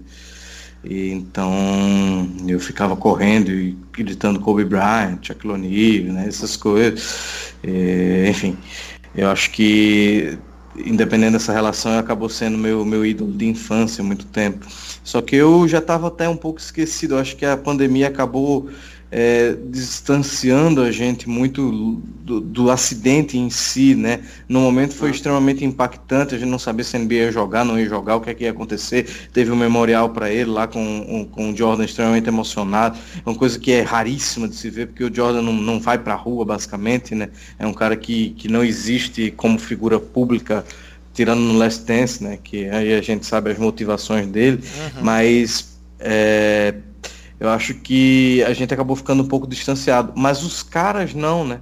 Eu acho que estava é, uhum. toda hora sendo lembrado disso. Não é como se, por exemplo, o Pelé morresse e o Santos fosse virar campeão brasileiro. Não, o Pelé tem 80 anos, uhum. né, minha uhum. gente? O Kobe não. O Kobe tem 42, tinha 42, morreu num acidente de, de, de helicóptero, velho, do nada, assim, num domingo sabe? E você ficar sabendo pelo TMZ, de repente você abre o Twitter, tá lá dizendo que Kobe Bryant morreu. Ah. É, é, uma coisa que, que ninguém ninguém estava preparado jamais para isso. Então, você imagina para os caras, o LeBron tinha acabado de passar ele, velho, na, na Eles tinham feito uma videochamada, né, no, na sequência. Isso, é. fez um FaceTime lá e tudo mais, velho.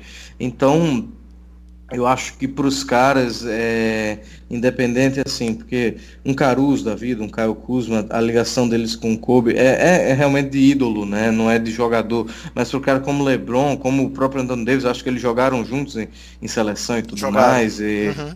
Então, tem o conhecimento, tem, tem a questão do Kobe Pai, que também foi o, o que ele acabou virando depois de aposentado, né? O cara que ganhava prêmios como Oscar, e ao mesmo tempo era pai de quatro meninas que é, um inclusive também faleceu junto com eles, então eu acho que com ele, né? É, eu acho que teve para eles é, esse guia, né? Esse guia tava, esse mantra quase, né? Tava na cabeça deles ali todo santo dia. Eu acho que eles acordavam e lembravam que estavam na bolha da NBA, mas lembravam também que estavam jogando no Lakers e que estavam jogando por Kobe ali naquele patchzinho, né?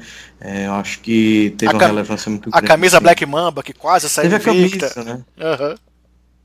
É, isso aí eu não gostei, achei desnecessário jogar com a camisa que no jogo 5, porque poderia vencer, né? Acho que é uma pressão que não faz muito sentido, sabe? Tipo, ah, você já tá invicto com isso aqui, vamos jogar para ver se garante o título. Mas eu entendo, é a tentativa. Seria muito bonito se o Lakers tivesse sido campeão com a camisa em homenagem ao, ao Kobe, né? Mas acontece e acabou sendo campeão com aquela maldita camisa branca que só faz azar. Aquela camisa, pelo amor de Deus, né? não faz sentido nenhum. Beleza. João, então antes de ir para o nosso encerramento aqui, a gente já, já tá falando muito tempo, estamos tomando muito do seu tempo aí, você também tem seus afazeres em casa aí, como pai, como marido. É, futuro, cara. Você já falou um pouco aí que não, não, não aposta no Lakers como principal favorito do ano que vem. A gente sabe aí quando o Anthony Davis já disse que deve, deve não optar pelo contrato, mas deve renovar. E aí começaram rumores aí, essa troca do Chris Paul, que a gente sabe que é muito possível de acontecer, porque vai ter que depender de vários jogadores renovarem, é, sign trade para serem trocados tal, mas falaram já de Chris Paul, falaram de Oladipo indo pro Lakers, tem o Garinari, que é um cara aí que, que já tá postando, dizendo para onde ele vai, que ele quer ganhar, chegaram já até a citar Derrick Rose como sendo um alvo, e aí eu quero abrir um parênteses aqui para citar aquela sua thread lá do, do Twitter do Derek Rose sobre a questão é, é envolvendo a acusação de estupro, do estupro tal. Então, galera, quem não viu, entra lá no Twitter do João e dá uma lida para lembrar tudo que envolve o Derek Rose, que é um cara que tem todos os méritos dentro de quadra, mas também tem essas questões aí fora que podem ser consideradas relevantes. Nessa semana aí que a gente viu um caso Robinho pipocando e tendo tanta é, referência aí, então é, queria saber de você, João, o que, que você acha que pode ter aí no futuro? Você acha que o Lakers vai tentar manter a maior parte do elenco, vai buscar realmente aí um, um nome de peso maior, como o Oladipo, o Chris Paul, ou vai tentar trazer gente aí com salário baixo? Já estão tentando se livrar do salário do Lou Deng também, que está lá ainda pactando. É, queria saber assim, você já falou que não espera, não, não vê o time como um favorito. Mas e aí, o que, que você espera que vão tentar fazer para tentar não. manter esse topo aí da, da NBA? Favorito é, mas não é favorito sozinho. Sim. Eu acho que o Golden State é um nome muito forte para o ano que vem. A gente tem que considerar de novo é, Curry, Clay Thompson e seja lá quem for. Se não for o Wiggins, né? Porque o Wiggins é um cara que eu não consigo ter qualquer confiança nele, coitado foi um dos novos Kobe que acabou não virando nada, né? Uhum. Quer dizer, ele é um bom jogador, né? Mas faltou um Eye of the Tiger ali nele, né? Talvez se ele ouvir um supla cantando Eye of the Tiger, o negócio melhor. Mas eu acho que, que o Lakers, é, independente do que for ser feito, eu acho que a torcida tá num momento de dizer assim, putz, o que o Pelinka decidir ali, eu acho que eu vou acreditar e dar esse crédito, essa chance para ele, sem cornetar, né? Porque essa montagem que a gente falou, que aí a gente pode achar que foi fortuita ou também considerar que não, ele teve muito mérito nisso, né? Porque assim, eh, só para fazer o apanhado do que a gente falou, no fim das contas, o, o quando o Kawhi decidiu que ia para o Clippers, o Lakers anunciou 2, 3, 4 na sequência ali, né? Então uhum. já estava todo mundo engavetado, né? Já estava todo mundo é, a ideia de elenco a ser montado já estava rolando ali, né? Então não é que foi chegou assim, putz, só sobrou aqui o André, o Marconi, enfim, né? Não foi só isso, né? Então, eu acho que, que o Pelinka teve um mérito muito grande ainda nessa montagem. Eu acho que eu estou preocupado, não, mas estou curioso para ver o que o Anthony Davis vai fazer, porque a gente está num momento de recessão também na NBA, então o cap pode diminuir no futuro próximo, a CBA pode ser renegociada, inclusive. Então eu não sei se ele vai pensar em fazer um contrato curto, como fazem as grandes estrelas atualmente, né? O Kawhi, o Paul George tudo mais. Eles, por exemplo, podem sair ano que vem. É, não sei se o, o, o Antônio Neves vai tentar isso aí ou vai querer garantir mais grana por mais tempo, né? Até porque ele é um cara que, infelizmente, ainda tem um histórico de lesão que ele precisa dar uma melhorada. Né? Esse ano ele foi limpando, mas ele precisa garantir um pouco mais de. É, dar um pouco mais de garantia, né? Então estou curioso com relação ao que ele pretende fazer. E também estou curioso com relação a quem o Lakers pretende manter, né? O Rondo já deu opt-out, então não sei qual tipo de valor ele espera receber. É, fico curioso com relação a isso. E com relação a trocas, né? É, eu sou o maior fã do mundo do Chris Paul, acho um cara fantástico. É, não vejo problema na idade e tudo mais. O LeBron tá aí com seus indo para 36, né? Então acho que não seria tão problemático. Mas eu acho que é uma troca um pouco inviável no é. momento. É. Teria que mexer 25 mil peças para é. tentar. E aí existe um desafio depois de montar um elenco baseado no que sobrou ali de exceção, que vai ser tudo basicamente salário mínimo de veterano. E aí já vem retorno aí dizendo que, que o Dwight Howard pode pintar no, no Golden State. Então, assim, o Lakers precisa se preocupar em, em dar uma renovada com o núcleo que ele acredita, né? Sei lá, tem que ter 5, 6, 7, 8 caras ali confiáveis que ele acha que uhum. pode repetir o título com eles e depois vai brincando aí e ver o que acontece, né? Quero ver o que vão fazer com o Kuzma.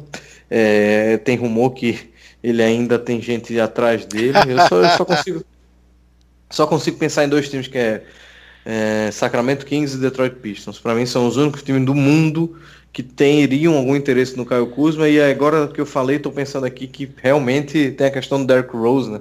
E aí me preocupa um pouco porque eu, eu, eu não queria ver o Rose no, no, time do Lakers, em que pese ele seja um jogador extremamente é, útil, né? E, e, enfim, é um cara que é admirável a volta por cima dele na carreira, mas é o que eu falei no Twitter. É, se fosse qualquer outra pessoa, não tivesse um júri que foi tirar foto com ele depois do julgamento, ele provavelmente não estaria nem tendo essa oportunidade, né? Então eu fico meio triste que, que, que alguns caras cometam crimes e, e saiam ilesos assim, especialmente no, por tudo que a gente luta atualmente, né? Uhum. Então espero que, que o Rose não se, acabe não se confirmando, mas eu acredito que o Kuzma vai acabar sendo chopado aí em algum momento. E eu acho que o Lakers eu não, não tenho certeza que o Lakers vai fazer essas maluquices para ter uma grande terceira estrela, sabe? Eu acho que esse ano provou que não precisa disso, né? O time precisa mais de um elenco de apoio, especialmente quando chega nos playoffs, que a rotação vai para oito caras ali no máximo. Então acho que, que o Pelinka e o Vogel e quem mais ali estiver montando a, a, a, equipe vão acabar focando um pouquinho em, em tentar é, conduzir a temporada regular no banho-maria, né? E, e, aí nos playoffs a gente já sabe com quem pode contar. Já tem um Caruso, né? Que é um cara que é, oferece muita coisa. O próprio Avery Bradley vai voltar para o ano que vem, né? Então um cara que também tem um valor muito grande para o time, né? Então acho que o Lakers está bem servido para competir de novo no ano que vem. Repito, não acho que não seja favorito, eu só acho que tem outros favoritos que podem estar no mesmo nível. Não é porque o time foi campeão que é impossível que outros times estejam no mesmo nível. Então, acho que, que ano que vem a gente vai ter. Muita coisa vai acontecer ainda, né? A gente não sabe quando começa a temporada, a gente não sabe como vai começar a temporada, se vai ter torcedor, se vai ter. Bolha não vai ter, né? Porque Sim, ninguém vai organizar ninguém outra bolha. é. Mas assim, é, talvez limitações de viagem nos primeiros meses, né? Então, não sei, tudo pode acontecer, né? Então vamos ver o que acontece. Estou é, ansioso pela free agency, mas estou também ansioso pela, pela mecânica que a NBA vai trazer, porque vai ser mais uma temporada fora do comum, né? E aí, Marcone, para você se redimir, Lakers rumo ao 18º título ano que vem, cara? Cara, ele pode ir rumo ao 18º título, mas eu vou, vou fechar com o João quando ele diz que é difícil a gente precisar nesse momento, porque tem muita gente que vem forte, né? Tanto o pessoal que saiu machucado desses playoffs e quer voltar, os times que saíram doídos porque não chegaram onde queriam, como os times que estavam em banho-maria para poder retornar, como o, o, próprio Warriors que ele falou, e é uma é, curiosidade que eu tenho pensar em que Brooklyn Nets, o Warriors né? vai voltar. A gente não pode o esquecer Nets, do Brooklyn, é né? Eu ia uhum. falar. Não, o Nets, se ele vier inteiro, é um time que a gente sabe que vai dar dor de cabeça. Né? Então, Vamos. espera um pouco, deixa eu falar besteira mais pra frente, me poupa um pouquinho agora. Tranquilo. Lá na frente eu, eu, começo a dar as cornetadas erradas. Beleza, mas que ia ser muito fera. Uma final Lakers e Celtics pra ver quem é o 18 campeão primeiro ia ser, hein? Cara, é, o, é a típica coisa que faz a gente crer nas teorias da conspiração, né? Tipo, ah, a liga vai fazer com que isso aconteça. É a típica coisa que faz a gente crer em teorias da conspiração, porque ia ser antológico. Mas eles vão fazer isso quando puder ter torcida e ginásio cheio, cara. Então, vamos ver como é que as coisas se desenham. Beleza, então vamos para o nosso encerramento aqui. É, mas, cara, mais uma vez um papo fenomenal com a presença do nosso querido João Lima.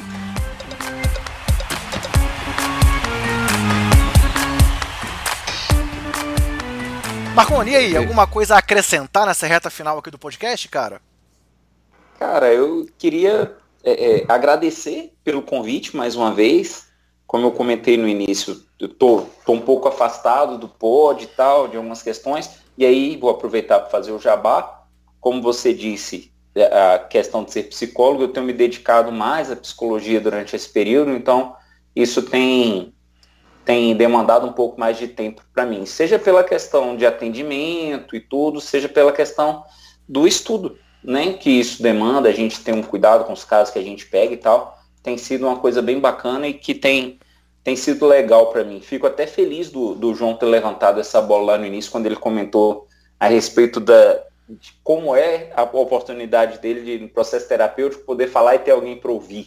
Fico feliz que você tenha levantado essa questão aqui, porque a gente, nesse período de quarentena, o que a gente tem precisado trabalhar a respeito de, da nossa manutenção de saúde mental, de saber lidar com esse cenário todo, tem sido algo muito intenso. Então, o, meu distanciamento com o POD tem, tem a ver com essas questões. Agradecer para o João, cara, mais uma vez, muito bom estar contigo, muito bom estar te ouvindo e, e, e aprendendo com você.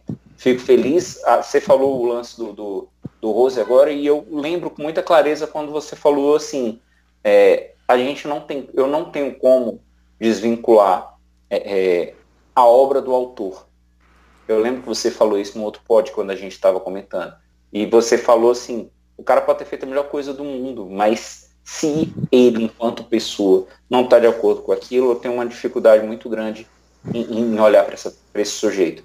Eu acho muito bacana a gente ter essa coerência, a gente, e é o que você falou, tudo que a gente tem lutado, tudo que a gente tem discutido, tudo que a gente tem pleiteado, tudo que a gente tem revisto de nossa postura enquanto sociedade. Eu acho muito bacana isso, acho muito legal, muito coerente. E eu bato palmo para você mais uma vez por causa disso. Gente, muito, muito, muito obrigado. amigo basqueteiro, valeu mais uma vez por estar com você. Estava com saudades. Valeu, Marconi, foi muito bom poder conversar com você. É assim, como eu falei, a época do Basqueteiro Office, pelo nosso formato, eu gravei esses 38 podcasts sozinho, então tava com saudade de conversar sobre NBA é, com alguém. E aí, João, mais uma vez, muito obrigado, cara. Como eu já brinquei com você é, é, em conversas paralelas, aquele nosso podcast lá de trás é o nosso recorde de, de, de, de plays até hoje. Então, por isso que a gente achou legal fazer essa nossa brincadeira aqui de voltar lá para trás para poder amarrar de uma vez por todas aqui o título do Lakers. É, já tinha comentado sobre o título no nosso pod curtinho, mas era importante fazer uma amarração dessas e a sua presença para isso é fundamental. Então, quero te agradecer mais uma vez e abrir seu espaço aí para sua despedida e para você falar também do seu trabalho lá no 48 Minutos, cara. É, eu, eu que agradeço, é uma honra muito grande. Aquele, você falar, foi o episódio mais ouvido, eu fico muito feliz, porque é um episódio que marcou gravar, inclusive. O Marcon estava falando aí agora, e eu lembro da gente falando isso um pouco do que a gente quer deixar no mundo, no fim das uhum. contas, né? E e é, é, nessa tentativa que eu tento trabalhar ultimamente, né?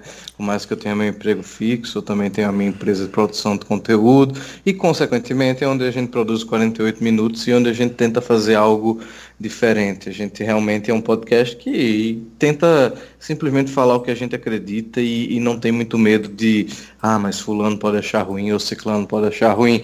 É, sinceramente, não me preocupa muito isso. O que me preocupa é o futuro do mundo aqui, que meu filho e minha filha vão viver e que eu, eu, também vou ter que viver por mais uns anos, se Deus quiser, e todo mundo próximo a mim, e todo mundo que não é próximo também sofre com um milhão de questões. O, o Marconde falou aí, é, e eu tenho falado isso com a minha terapeuta todo santo semana, basicamente, como é impressionante como a gente, como sociedade, dá um valor muito grande ao físico e é um valor meio fake, né? O pessoal gosta de ir para academia, coisa e tal. Mas é, ainda assim, quem, quem se trata realmente de alimenta alimentação e tal, trata muito físico, né? Mas a cabeça a gente esquece de tratar. E eu, se eu pudesse dar esse recado aí, que quem não faz uma terapia, vá atrás de um profissional. Não precisa ser o um Marconi, porque eu não estou fazendo jabá para ele. Mas vá atrás de um profissional que eu acho que vai valer muito a pena. A gente se encontra, a gente se acha. E quando a gente se acha, a gente começa a servir melhor os outros que estão próximos da gente. Eu acho que isso é uma, uma coisa que todo mundo deveria buscar, né? Porque a gente fica mais feliz mesmo. Acho que é isso. Então, por isso tudo que eu fico, essa questão que eu falei do Kobe é uma questão que eu tenho muito difícil dentro de mim. E uhum. ah, você é um hipócrita porque você fala mal do Rose e aí não pode falar do Kobe. Não, não é isso. Mas o Kobe era. E aí a gente um dia eu vou convidar o Marconi para falar sobre isso. A gente tem uma construção de heróis na nossa cabeça. Uhum. Eu, por exemplo, tenho uma presença muito pouca do meu pai na minha vida. Então, muito provavelmente, o Kobe serviu como uma figura de certa forma ali de referência masculina em algum momento da minha vida, né?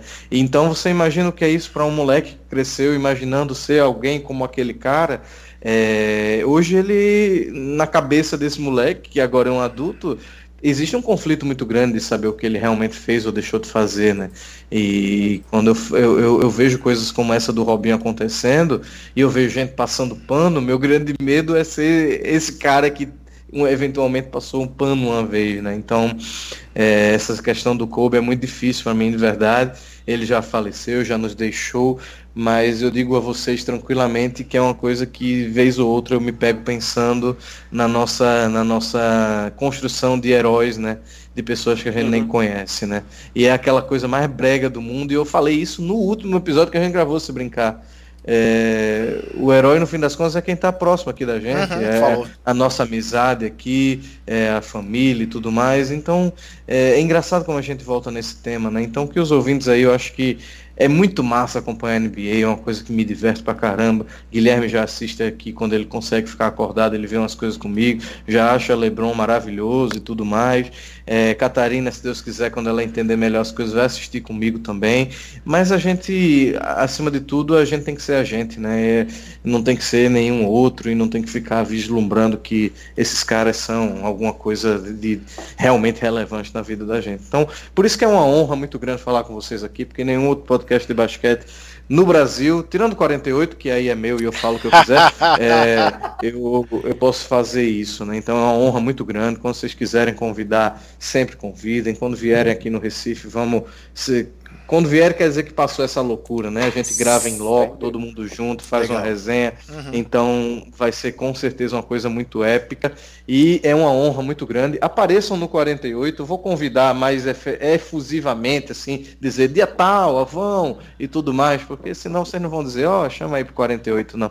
Então, Legal. uma honra muito grande, de verdade. É... é sempre uma honra falar do Lakers, eu acabo falando 30 minutos para cada pergunta que vocês mandam, mas eu tento trazer uma opinião que nem sempre está por aí, e eu sei que é difícil porque hoje em dia é 50 mil produtores de conteúdo de basquete, mas a gente tenta ser um pouquinho diferente. Uma honra mesmo, de verdade, um abração para vocês, é, tenham aí eu espero que a gente bata o recorde do outro episódio.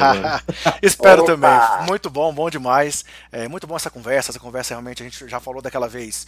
A gente, a gente esse, esse, auxílio que a gente faz uns aos outros é muito bom. E trocar essas experiências, trocar esse conhecimento sempre é muito gratificante para ambos os lados. Então, pô, João, brigadão. É, tudo, tudo que a gente falou sobre basquete, sobre fora do basquete, é muito bom. E assim, é, a, a, forma como essa, essa conversa a gente consegue fluir com ela com tranquilidade mostra como é que realmente o entrosamento é, é, natural quando a gente tem alguns pensamentos parecidos. Então, obrigado por estar aí com a gente. Sobre isso que você falou muito do Kobe aí, realmente dá para entender essa dualidade. E aí é um ponto até que a gente pode citar de um dos méritos grandes aí do LeBron fora das quadras, né? Que a gente vê ele sempre, claro, estou dizendo que, que pode ter coisas aí que a gente não saiba, mas a gente vê ele muito, muito positivamente como esse lado aí, pai, homem e pessoa que também deu a volta por cima numa vida difícil para se tornar tudo que ele é hoje na NBA. Então, muito obrigado, valeu Marcone, bom demais estar com você. Abração para você, abração para o João, abração aí a todos os basqueteiros que estão nos ouvindo. Divulguem, falem do nosso trabalho. A gente sempre se esforça para fazer um trabalho da melhor forma para vocês. É, e aí eu vou deixar aquele meu recado final, galera. A pandemia não acabou, então se cuidem, cuidem dos seus, cuidem do próximo e até mais.